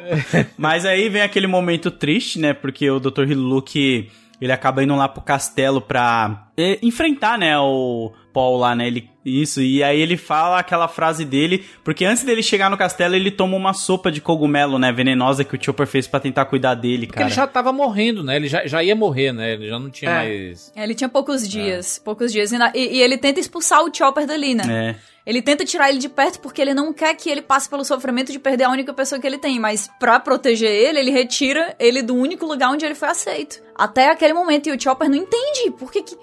Eu, eu, eu, eu tô bem aqui, eu tô fazendo as minhas coisas, eu tô cumprindo o meu objetivo. Eu tô sendo tão fiel a você porque que você tá me tirando da, da, da nossa casa, sabe? Do nosso... Da nossa amizade, da, da única família que eu tenho. E ele não entende que aquilo é, é para tentar fazer com que ele sofra menos. A, a relação deles dois é, é maravilhosa. E o Dr. Hiruluki, ele fica falando o tempo inteiro que... Eu falo, eu falo Hiruluki, mas é Hiriluki. É, É porque eu chamo de Hiriruki. é Hiruluki, o, né? o Doctor, Hiruluki. Hiruluki. Com então eu tava falando É. certo. Então, o, o Doctor, ele fica falando o tempo inteiro pro, pro Chopper que, sim, ele tem problemas, sim, ele, é um, ele, ele né, foi excluído ali e tal, mas que os problemas que ele tem, eles são muito pequenos, que, na verdade, existe um mundo enorme lá fora, que não tem só aquele mundo que excluiu ele, que não tem só aquele país que excluiu ele, onde ele não, não quer aceito, sabe? Tem um mundão aí de coisa pra você descobrir, aí ele fala, um dia você vai sair no Nossa. mar e você vai descobrir como os seus problemas eram pequenos. E aí vai ser aceito. É, é muito doido, né? Porque eu lembro de falar alguma coisa, tipo, de outras pessoas aceitarem ele como ele é. Porque quando o Luffy vai falar com ele pra ele entrar no bando, ele tem toda aquela insegurança que eles não vão aceitar ele de como ele é. Ele até fala com a Doctorine, né? Acho que é com ela que ele conversa. E ela meio que dá um. Vai, cara, sabe? Tipo, dá um empurrão Ela fica nele. assim, expulsando, ele- sai daqui, não sei o que, e ficar tirando nele como se não quisesse ficar com ele, porque parece que ele só ele só conhece a história de ser expulso dos lugares, né? O Chopper. Porque se ela desse amor pra ele, ele não iria embora. Exatamente. Ele, ele é tão carente de um canto É. que ele aceitaria qualquer coisa, por mais que fosse naquele canto onde ele foi tão infeliz a vida inteira. E ela também tá velha. E ele ficaria do lado de uma outra pessoa que tá velha e eventualmente ele estaria sozinho e não teria coragem de, de se aventurar, né? Quando é que existiria uma outra oportunidade desse tipo? Nossa, e o discurso do Dr. Hiluluki antes de morrer é um é um soco na boca da barriga, né, cara? Tipo, Misericórdia. quando ele É que ele tinha tomado, né, a sopinha do Chopper, que o Chopper, pô, a bandeira pirata tem uma caveira. Então, pô, esse cogumelo aqui tem uma caveira, é bom. A inocência. Quando tem caveira, quer dizer algo positivo, né? Só que o, o Hiruluke, ele foi muito carinhoso, porque ele tomou aquela sopa, pô, vou morrer mesmo daqui a uns dias, eu vou tomar essa sopa, mas não vai ser o Chopper que vai me matar. É que ele vai confrontar o Apple e se explode, né? Só que antes disso ele diz, né, que uma pessoa só morre quando é esquecida. Caraca. Nossa, e antes dele, dele morrer, ele até fala pro Dalton, né? Dalton, daqui a pouco meu filho vai chegar aqui. Cuida dele, não deixa ninguém ferir ele. É muito bonito ele se referindo ao Chopper como meu filho. Quando eu tava revendo One Piece, eu revi One Piece há pouco tempo, assim, né? Alguns meses atrás, assim. Chegou nesse, nesse momento no, no arco do Chopper, eu lembro que foi, foi tipo assim, uma semana depois que meu irmão morreu. E aí eu vi Nossa. esse discurso do, do, do Doctor, e ele falando isso, né? que, É, você só morre quando é esquecido. Meu irmão, eu, eu assistindo, né? A, eu tava assistindo com a Mari, a Mari achou muito bonitinho, chorou também. E eu, eu tipo, peraí, deixa, eu- deixa, eu- deixa eu ir ao banheiro aqui. Acabou o episódio. E eu fiquei, tipo assim, 20 minutos no banheiro chorando, copiosamente. Nossa. Porque Nossa. é, um, é, é real isso. É, é real. É Sim. uma. E isso, isso a gente viu, sei lá, quando a gente assistiu o Viva a Vida é uma Festa, ele fala sobre isso, né? O cerne da, da história é sobre isso, né? Você, quanto você lembrar das pessoas que partiram, elas vão continuar aqui com você, né? Vão continuar Sim. presentes, as histórias, as, as lembranças. É, você vai sentir a ausência física da pessoa, mas a presença vai permanecer dentro de você, né? A pessoa vai, vai, vai As conexões que você fez, né, e tudo. Quando você acha que as pessoas morrem? Quando levam um tiro no coração? Não. Quando estão com uma doença incurável? Também não. Quando elas bebem uma sopa de um cogumelo venenoso? Não. Morrem quando são esquecidas. Mesmo que eu desapareça, o meu sonho vai se realizar. Sei que vou conseguir salvar o coração maculado dos cidadãos daqui. Por que está chorando? Em Dalton. O país também pode ser salvo? Se tiver alguém que herde o seu desejo, Para de chorar, Dalton! Toma vergonha, olha o seu tamanho! em breve um monstro vai surgir aqui. Ele é meu filho. Não façam nada com ele.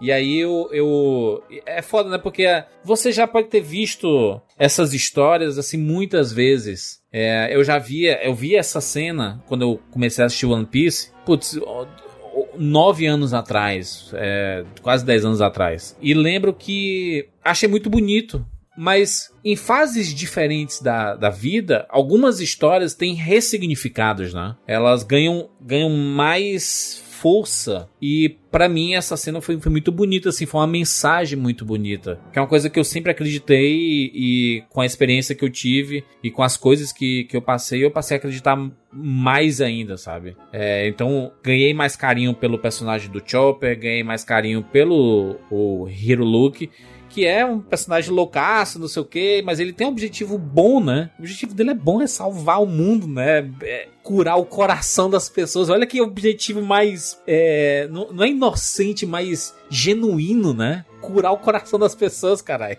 Muito importante tu ter falado isso, porque a gente tava falando do sonho, né, de cada membro da tripulação. E o Chopper tem esse sonho de criar um remédio que cure todas as doenças.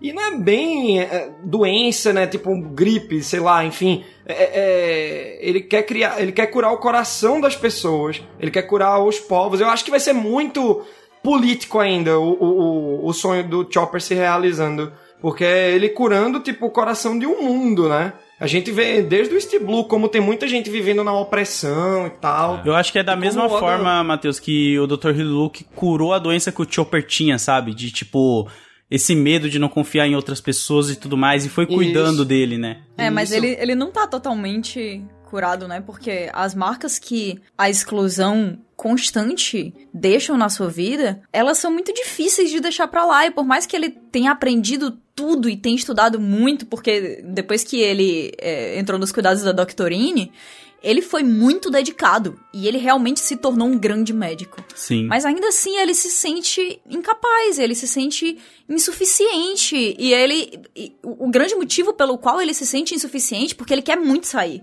Ele quer muito se aventurar. Ele quer muito ser um pirata.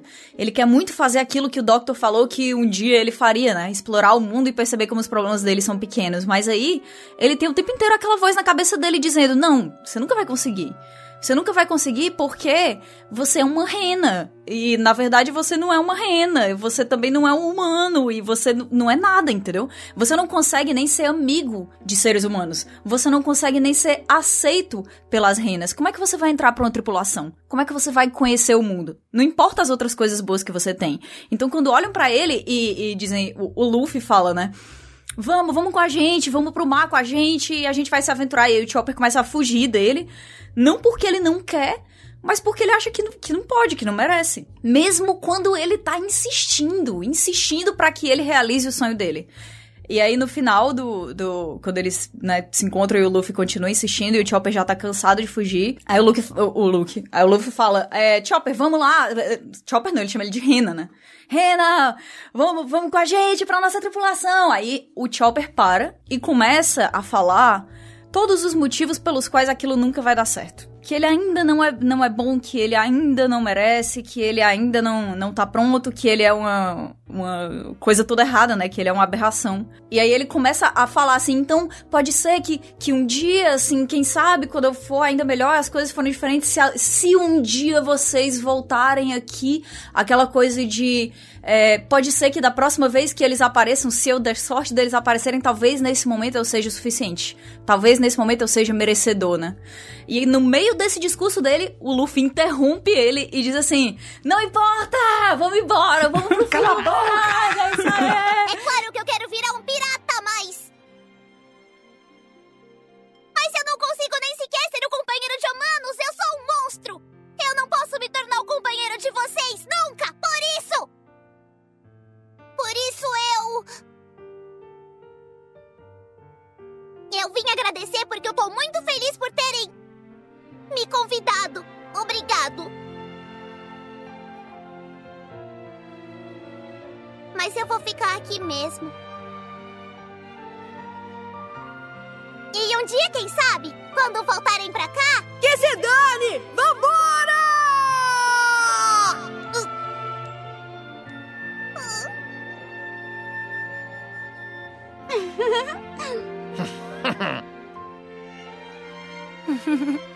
Peraí, isso não tá sendo meio forçado, não?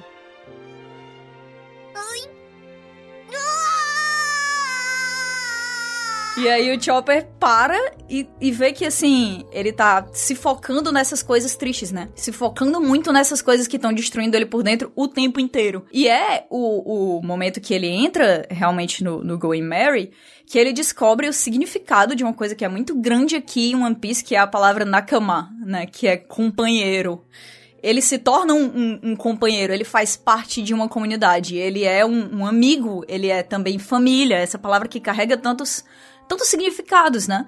E ali, o, o Going Mary, ele tem uma, uma tripulação completamente caótica, onde eles acabaram de passar por grandes dificuldades e foi uma loucura, mas eles estão agora, é, vamos cantar, vamos dançar, vamos comer, tá tudo uma loucura aqui, uhul, caraca, a noite é tão bonita! Enquanto isso, o Chopper tá é, olhando e pensando, um, um sonho se realizou, será que o coração das pessoas vai ser curado aqui? E, e- e, na verdade, o coração que tá precisando ser curado é o dele.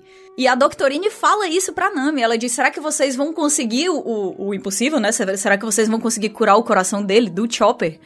E aí, naquele momento, ele se entrega aquela coisa toda e diz: Ah, eu vou, eu vou entrar nisso aqui, eu vou ser feliz como se eu merecesse também, sabe? Sim, é. Eu acho isso muito foda, mano, porque tem outro detalhe que eu lembro de você falando do. Tudo isso que você acabou de falar do Chopper se sentir tanto seguro e tal, e o bando ficar alegre em alguns momentos. Lá, lá pra frente em Alabasta, quando, eles, quando tá só o Zoro e o Chopper andando no deserto, tem um momento onde o Chopper pergunta pra, pro Zoro como que é estar tá num bando, sabe? Tipo, como que é fazer parte dessa, dessa galera. E o Zoro fala que é tipo, eles são meio bagunçados, mas eles são legais. Falam uma parada meio que assim. E tipo, e que tá feliz que o Chopper tá junto. Eu acho que tem uma parada meio que assim, eu não lembro exatamente o que o Zoro fala. Mas dá um conforto pro Chopper de saber que, tipo, ele realmente tá sendo aceito ali. E até ali ele ainda tá duvidando, sabe? De tipo, pô, será que eu deveria estar tá aqui com essa galera ainda e tal? É uns detalhes muito foda. É, essa, ele, ele vira uma dupla quase do Soap, né? Que o Soap fica me inventando as histórias, ele acredita em tudo, né? Ele, o quê? Muito bom. O bichinho. Eu já consegui dar um tiro na lua. Ela, o quê? Tá lua? Meu Deus, isso é o máximo. Que legal!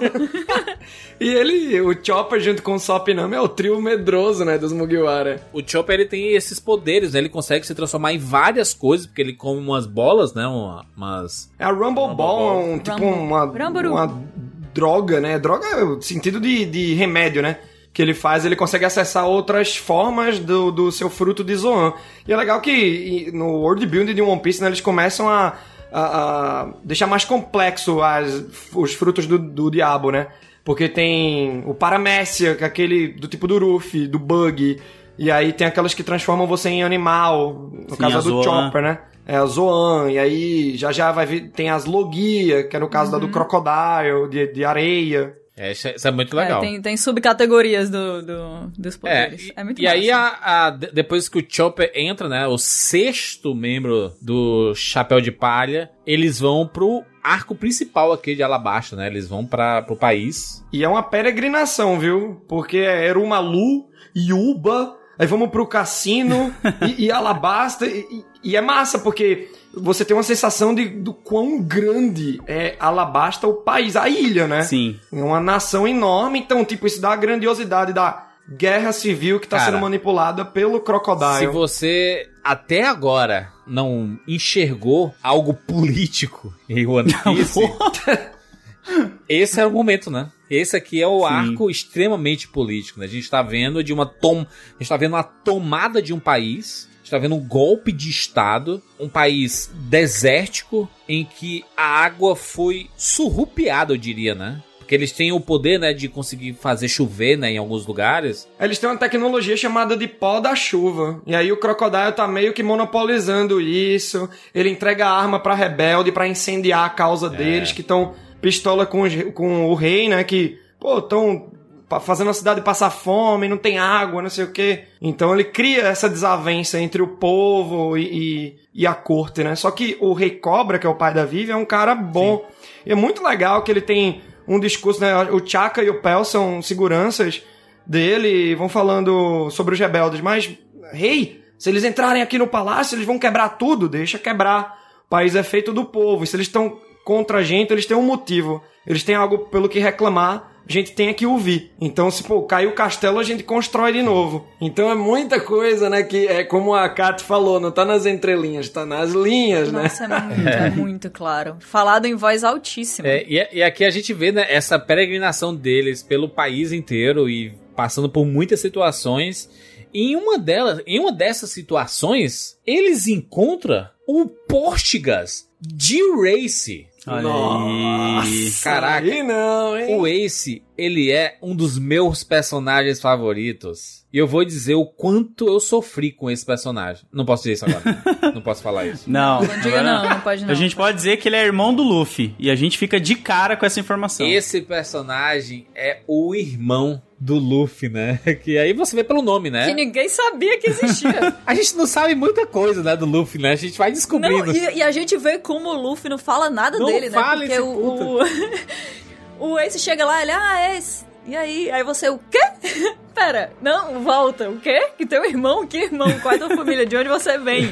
Acabei de notar que eu não sei nada sobre você. É interessante porque eles se encontram em Alabasta, né? Mas o Ace aparece ali no final de Drum porque ele tá atrás de um tal de Barba Negra é, que tinha dizimado Drum, assim, um, um tempo antes, né? Dos Chapéu de Palha chegarem lá. Você fica, velho, quem é esse Barba Negra? Por que, é que o Ace tá atrás dele? E até revelado, né, que o Ace faz parte dos piratas Barba Branca. Aí que o, o, os companheiros do Ruffy, o Zoro, o Sanji e a Nami, eles tremem, né? É. Que? Porque o... É um dos maiores piratas, né? Exatamente. Né? É tanto que ele tem uma tatuagem nas costas, né, com o símbolo, aí o bigodezinho branco, assim, né? É, e ele tem o Ace tatuado no braço esquerdo dele, só que escreveram errado, né? Ace. E aí ele teve que corrigir. Muito bom, velho. Não, não, não, não, não, não é com S não, pô. É. Aí tem um, um Ace C com o Szinho É. cortadinho. Tem, tem uma coisa muito importante, porque antes deles encontrarem o Ace aqui, eles encontram o, o Bon Clay, né? O Bon Clay, enquanto eles estão na peregrinação pra chegar no reino de Alabasta, né? O Bon Clay tem esse poder de se transformar em qualquer pessoa que ele encosta, né? Ele encosta nas pessoas ele consegue se transformar neles. E aí eles viram assim, cara, esse cara é muito poderoso. E a gente precisa criar uma forma aqui da gente poder se identificar lá na frente. E aí eles fazem algo no braço e colocam uma faixa branca, né? Eles enrolam tipo uma atadura branca no braço. Que a gente não, não sabe inicialmente, né? Só vai saber lá na frente o que é. Curiosamente, né? É um, é um X que eles fazem no braço, porque o Bon Clay não vai conseguir se transformar no, no, numa pessoa com um X no braço, né? Porque não é algo natural, né? Foi riscado ali no braço, né? Olha aí, Júlio, se a gente se encontra aí, ó, já tem a prova um do outro que a gente não é o bom Clay, né? Exatamente. Eu e, uma, que a gente tem o X tatuado. eu, eu e o Matheus temos tatuado esse, esse X no braço, né? Por causa dessa saga específica, né? Cara, olha só que doido como cada pessoa faz uma tatuagem exatamente por causa de uma saga que marca É. muito ela, né? Isso é muito foda. Inclusive, tô querendo fazer o 3D 2Y por conta da pandemia. Que teve amigo que eu ia ver em três dias e vai fazer dois anos que eu não vejo. Doideira. Mas ó, eu, eu fiz essa, essa tatuagem do. Foi minha segunda tatuagem. Hoje eu tenho 10 tatuagens. Coragem, né? viu? Porque é gigante. Mas. Caraca. E, e é, e é uma tatuagem muito arriscada, porque é uma tatuagem que você vai ter pro resto da sua vida. E é um X, um foco X no seu braço. eu, eu, pra sempre, vou ter que explicar pras pessoas o que é esse X. Porque as pessoas olham assim, o que é esse X aí? E eu já inventei inúmeras formas, né? O X da Xuxa, X dos X-Men. Esse também, esse também. é, do, do X-Bacon, do, do sanduíche. Não, e tudo nada. Não, é uma cruz. É porque o cara desenhou torto. É. Meu Caralho, Deus, cara. jura- Até onde vai essa história? o nosso Coringa. O load quebrou agora. Não, o Juras tá igual o Coringa mesmo, contando a história da cicatriz. Mas eu acho massa quando a gente encontra outros nakamas por aí pelo mundo. Eles, eles olham assim, One Piece, né? Aí, é One Piece. Aí. aí vocês, né?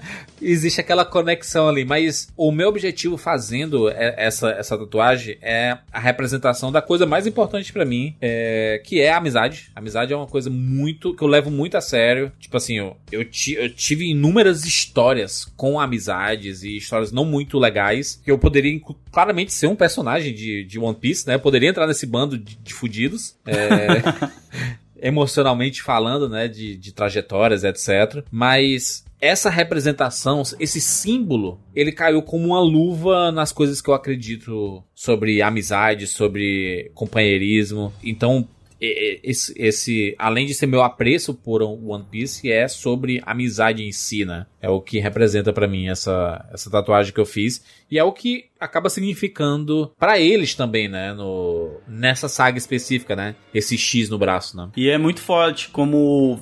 É muito foda como vai ficando mais forte esse Vínculo, lance né? da amizade. É. esse vínculo que eles têm ali, porque cada um chega no máximo quando tá lutando contra seus oponentes ali, né? Cada um, tipo, tá. Eles estão à beira de morrer, todos eles, né? Pela, pela primeira vez, todos eles estão com um risco muito absurdo de morrer, cara. To- O Zoro, que nunca tinha cortado o diamante, né? É Exato. diamante? É o aço do Mr. One, né? Isso, tipo, é muito doido isso, cara. E o próprio Luffy que chegou a ser varado pelo Crocodile, né? Ele corta o Luffy no meio ali, ele enfia, né? a- O Luffy perde pro Crocodile duas vezes. Duas vezes. É, cara, é uma batalha que você acha que ele não vai vencer Pois de é, jeito nenhum. Porque o Crocodile, ele é, ele é meio impossível de ser vencido. Mas assim, to- todos que são impossíveis de, ser- de serem vencidos, eles têm uma coisinha. Transforma esses personagens em invencíveis, né? E, e é uma coisa que você não imagina. E o Luffy consegue achar isso na cagada.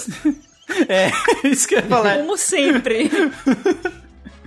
ele, ele descobre que quando ele ataca o Crocodile normal, o Crocodile é feito de areia. Né? Ele- o poder dele é se transformar Sim. em areia e tudo mais. Ele consegue criar grandes tempestades, né? E destruir cidades, etc. E ele seca as pessoas, né? Que ele suga a água do corpo. Com o próprio sangue do Luffy, ele entende que se ele tiver algo líquido nele, isso vai ter impacto no Crocodile. E aí depois ele vai criando formas, né? Quando ele luta pela, pela segunda vez com, com o Crocodile, ele tá com um tanque d'água assim nas costas.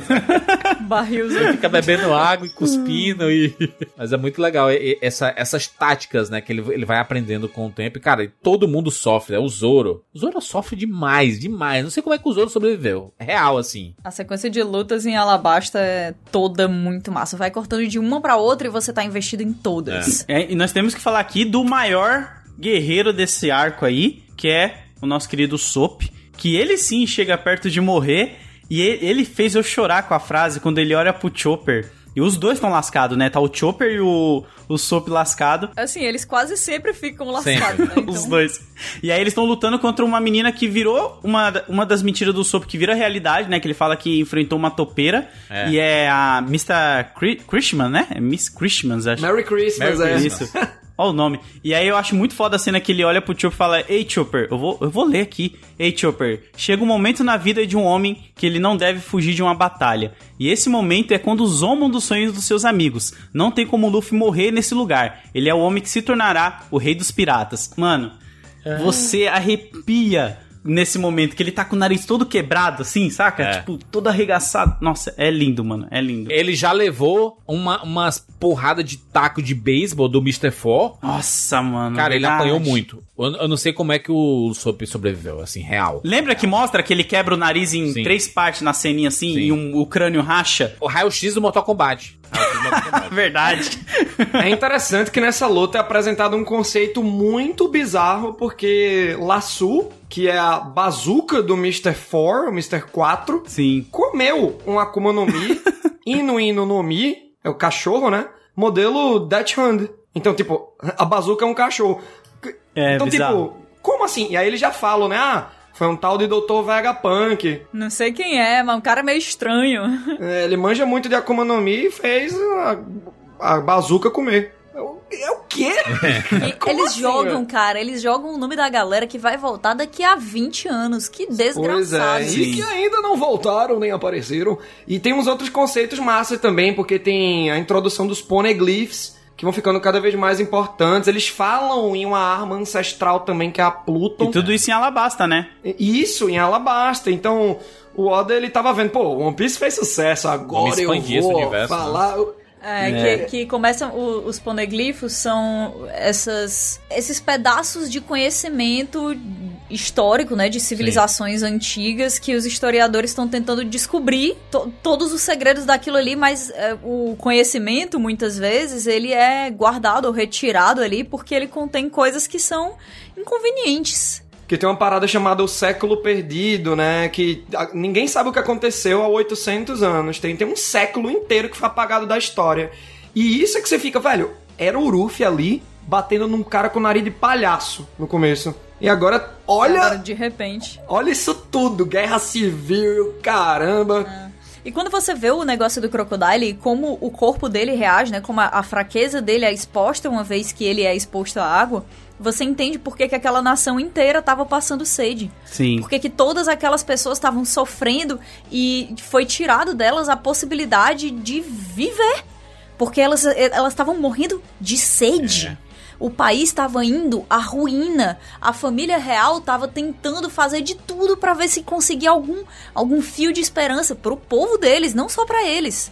E aí você entende, né, que o Crocodile não queria que a fraqueza dele aparecesse pros outros. Então, se todo mundo tem que sofrer e eu vou controlar a riqueza, eu vou controlar a coisa mais preciosa que existe aqui, a água. Porque a água ao mesmo tempo é uma necessidade para todo mundo e é o que faz ele ser exposto aí como uma pessoa que no final das contas não é tão invencível assim. É, e a, Sim. Você vê, né? Alabasta tem. é, se passa num ambiente desértico. O Crocodile tem o fruto da areia. Ele tá num ambiente dele, total vantagem, né? Exatamente. O Chapéu de Palha, o bando do Chapéu de Palha já está acostumado a lutar em ambientes desfavoráveis, né? Pô, eles lutaram contra o Arlong, né, debaixo d'água, né?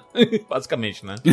Tem uma piscina ali diante do Exato. Arlong. né? E aqui eles estão lutando na, na casa do Crocodile, né? E tem uma guerra civil acontecendo. Os rebeldes, que são contra o reino, depois das mentiras todas que o Crocodile inventou, estão invadindo a, a capital, né? A base, né? É, ele faz uma, ele faz uma engenharia política toda pra criar Sim. esse, esse clima de quase de guerra civil Sim, mesmo, sim, né? guerra civil. Porque as pessoas as pessoas estão contra contra o, o, o reinado, elas estão contra todos os tipos de governo, elas estão contra elas mesmas, elas estão contra, elas estão brigando pela própria vida umas com as outras, porque se não tem água, não tem comida, não tem absolutamente nada, como é que você vai viver? Tem, tem muita gente pra pouca água e tudo isso foi colocado ali. E a de Vivi propósito. achava que ela ia chegar lá, ia falar pra todo mundo e todo mundo ia ouvir e ia acabar a guerra. E não é bem assim, né? Não é bem assim que acontece, né? Não, não, não seria tão fácil dessa forma, né? É, a Vivi que até hoje é uma grande frustração na minha vida que ela não tá dentro daquele navio. Ah, eu sou do time que eu não queria ela não, hein? Desculpa aí, eu acho ela chatinha. Mas ela é um membro de honra. É, não, não tá. Vivi Karui no meu coração para sempre. É interessante que a, a Vivi, ela é amiga de infância do Cosa, que é o líder dos rebeldes, por isso que ela acha que vai dar jeito se falar com ele, mas, né? É, como ele diz pra ela, não somos mais crianças. É, é tudo muito mais complexo do que isso. O país tá explodindo, né? Em guerra. Cada membro do Chapéu de Palha tá tendo a sua luta pessoal ali. Lu- Lutas dificílimas, eles tendo que se provar, né? Tipo, o Sanji contra o Bon Clay. Eles são muito pau a pau, né? Em força, eles dois, né? Isso, e o alcance do Bon Clay é absurdo, porque ele coloca um cisne no pé dele. Ele fica com a perna de 4 metros lá, velho. Mas, cara, a superação da, da Nami também é muito massa, né? Porque a Nami, ela não tem, não tem poder. E a conversa que ela tem com o Sop é, é, assim, é muito massa, né? Que eles chegam, até a gente comentou antes, né? Ele, a Nami chega pro Sop e fala assim, Sop, a gente tá muito em desvantagem. Esses caras são monstros, assim. A gente não, não, não consegue lutar contra os outros. A gente tem que dar nosso jeito. E aí o Sop inventa uma arma pra, pra Nami, que parece uma arma fuleiragem.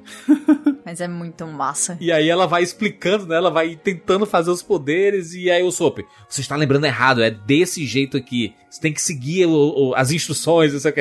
Aí ela vai e solta e, é, cara, cria basicamente uma tempestade ali, né? Engraçado que ela solta tipo passarinhos, É. umas bolhas de sabão, e depois é que vem um pei. A luta dela é muito, é muito, é muito pesada ali, né? E é, é- é curioso porque ali tá todo mundo em Alabasta, né? O Smoker tá em Alabasta. É... Isso, Juro, é bem lembrado, porque o Smoker é um personagem bem importante, assim, pra, pra essa parte que em, em Alabasta dá um gancho, assim, que você vê que tem um governo mundial, né? E, e quando o- o- os Chapéus de Palha resolvem as coisas lá, o governo mundial vai noticiar que foi o Smoker. Olha aí. E o Smoker manda todo mundo a merda. Curiosamente, ele nem tava lá, né? Ele, tipo, ele foi embora. É, tipo, a gente é, foi ajudado É. pelo Chapéu de Palha. A gente tava preso aqui, eles ajudaram a gente, eles resolveram o problema do país, então. Que vá a merda aí o, o- o governo mundial, aqueles velhos lá do alto escalão, os conservadores. Muito massa, velho, muito massa. Você só sobe o, o- o nível do personagem e o Smoker, né? Sim, e é, é curioso, né? Porque quando, depois a, gente, a gente fala da- já, já da, da batalha final e tudo, mas lá vão eles, né? eles olham assim pro chapéu de palha, lá, lá vão eles. Ninguém vai lembrar que foram eles que salvaram o nosso país, né? Porque, assim, e, e não, não é que ninguém vai lembrar, ninguém vai saber que eles salvaram o nosso país. E eles não se importam Porque com é isso aquilo também. de Hamilton, né? Quem, quem conta a sua história. Exato. É, mas eles estão eles estão em outra luta, eles estão em E outra aí eles poderiam, assim, o reino poderia ser taxado como criminoso porque tava em conluio com pirata, né? Então ele, eles mesmos estavam de boas com essa situação de não de não levarem o crédito por isso, porque eles não estão buscando isso. Eles não estão buscando esse crédito, né? Eles tão- eles estavam lá simplesmente para ajudar a Vivi. Que eles prometeram que ia ajudar a Vivi é, nessa, nessa saga inteira. A, lu- a lu- luta da Nami eu acho excelente, do Zoro eu acho excelente, do Sop e do, e do Chopper também acho massa, porque é, é totalmente inusitada a luta de- deles, né? O Sop depois fica todo enfaixado, né? Todo quebrado, parece uma múmia. É, E a pobre da, da. Aí disse assim: tem uma bomba no meio da praça que vai matar todo mundo. Aí tem aquela correria, parece um episódio de 24 horas. E aí tem. Parece mesmo. Parece mesmo. A estrutura é a mesma. Fica cortando aqui ali, aí vai pra um, aí tensão, É. aí do outro lado tensão. Aí será que vai dar tempo? No meio da na multidão você tem que encontrar o Pandaman e o Jack Bauer. o Pandaman sempre tá. E aqui é curioso, né? Porque a gente vê que o Crocodile tem um braço direito, né? Que é a Miss All Sunday. Que é a nossa Nico Robin. Isso. É, Sim. Que ela tá sempre lá, tipo assim, com a cara meio de. Hum. vamos ver isso aqui. Ela que salva o Luffy a primeira vez, quando o Luffy tá morrendo, né? Ele tá entrando naquele na área movediça e tudo, ela com seus poderes, né, da- das mãozinhas, aí tira ele. Que é bem apelão. É bem ela apelão. Consegue, Ela consegue jogar no chão dos guardas do rei, assim, tranquilo. É, quando, quando querem usar é muito apelão. E ela também consegue ler os poneglyphs, né? O Crocodile tava em sociedade com ela por interesse nisso, né? Sabe ler essa pedra aqui, tem a localização de uma arma ancestral que o Crocodile quer muito. Então você vê, velho, ela tem uma importância. A, a Robin é ela arqueóloga, tá né? interessada no outro lado, né? Exatamente, ela é uma Ela é arqueóloga. estudiosa. Tem a luta grande final entre o Luffy e o Crocodile. É uma libertação, né? Que acontece tanta coisa, tantas lutas, eles ficam presos. E tem os tubarões. Depois eles se soltam. Aí o Luffy vai atrás do Crocodile. Aí é debaixo lá da, das catacumbas de Alabasta. E aí tem uma batalha entre o, é- entre o Crocodile e o Luffy. E o Luffy vai até os seus últimos suspiros de vida. Até conseguir vencer, né? O Crocodile. Nossa, é uma luta épica, hein, mano? É uma luta muito boa. E é muito louco que quando o Crocodile perde, né? O Ruffy dá um soco de baixo pra cima que quebra o chão até começa a chover. É justamente aquilo que ela basta precisava. Aí eu, eu, eu assim, essa, essa luta, ela é tão absurda. É a maior, assim, do, do começo de One Piece, é a maior luta, né, que tem. Muito bem trabalhado esse momento, né, Pra chegar nesse momento é, com esse desenvolvimento aqui. E você vê como tudo acontece, né, que várias, várias pessoas morrem nessa batalha, nessa guerra. Muito por desinformação. É, se, se fala bastante nisso, né, de você acabar seguindo pessoas que não estão contando a verdade, né. É, então é meio que falando do conceito de fake news, basicamente, aqui, né? O pessoal seguindo. É, mas é total. É isso que o Crocodile faz. E aí você des- desestrutura tudo isso. É, Vivi finalmente consegue ser ouvida ali, fala pra todo mundo, conta suas histórias e tudo. E decide falar que ela tava junto com um bando de pirata e que é uma coisa bem errada de se dizer. a princesa. Cara, esse, esse momento de Alabasta é o momento derradeiro, assim, porque a marinha chegou em peso pra prender o bando do Chapéu de Palha e quem tivesse lá dos piratas. E eles precisam fugir, né? Eles têm que dar um Sim. jeito, eles estão cercados. E eles estão esperando a Vivi decidir, porque eles falaram do horário, né? Eles iam ficar até o horário específico. A Vivi começa a dizer que. agradecendo, é os, o, a Marinha. Caraca, a Vivi tá, tá agradecendo? Será que ela, ela está relacionada ao chapéu de palha? Aí o Luffy vai falar alguma coisa, a Nami dá umas porradas no Luffy, né? Assim, "Não, a gente não pode falar É pra não comprometer a Vivi, né? que ela tá do nosso lado. E aí eles tiram a faixa do, do braço. E todos eles erguem o braço esquerdo com o X no braço, assim. Quero o X como símbolo. Por quê?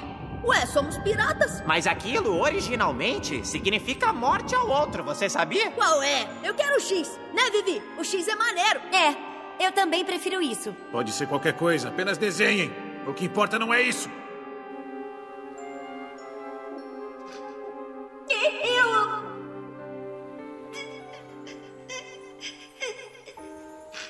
Eu. Assim tá bom. Eu vou ficar aqui, mas. É a marca do nosso companheirismo. Se um dia a gente se encontrar. Será que podem me chamar de companheira mais uma vez?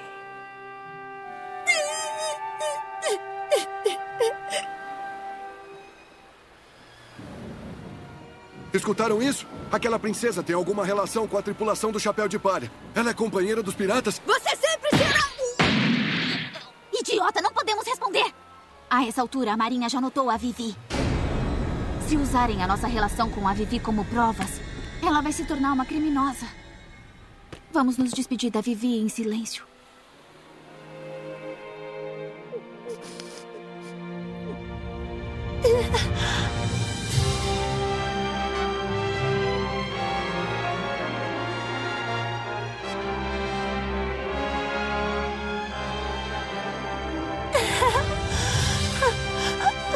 E é o momento que eles demonstram assim: a gente tá contigo, a gente só não pode falar. Ela e o, o Chocobo do, da, da, da Vivi. Ah, Chocobo! Caru, o Caruizinho com o copinho dele com o no pescoço. E- Esse é um personagem chatinho também, hein? Que fica só gritando. Só Nossa, eu acho. Ele grita o tempo inteiro. Ele é ótimo. Não, e, tem, e tem um time, né? Tem um time de elite, né? De, do, do- do- É o Esquadrão É. Pato.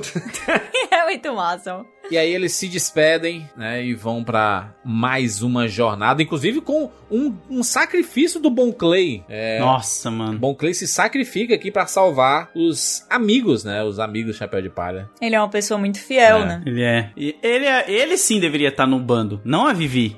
O Bom Clay deveria. Nossa, se Nenhum ele... dos dois Nossa, acabou Bon. Clay... É.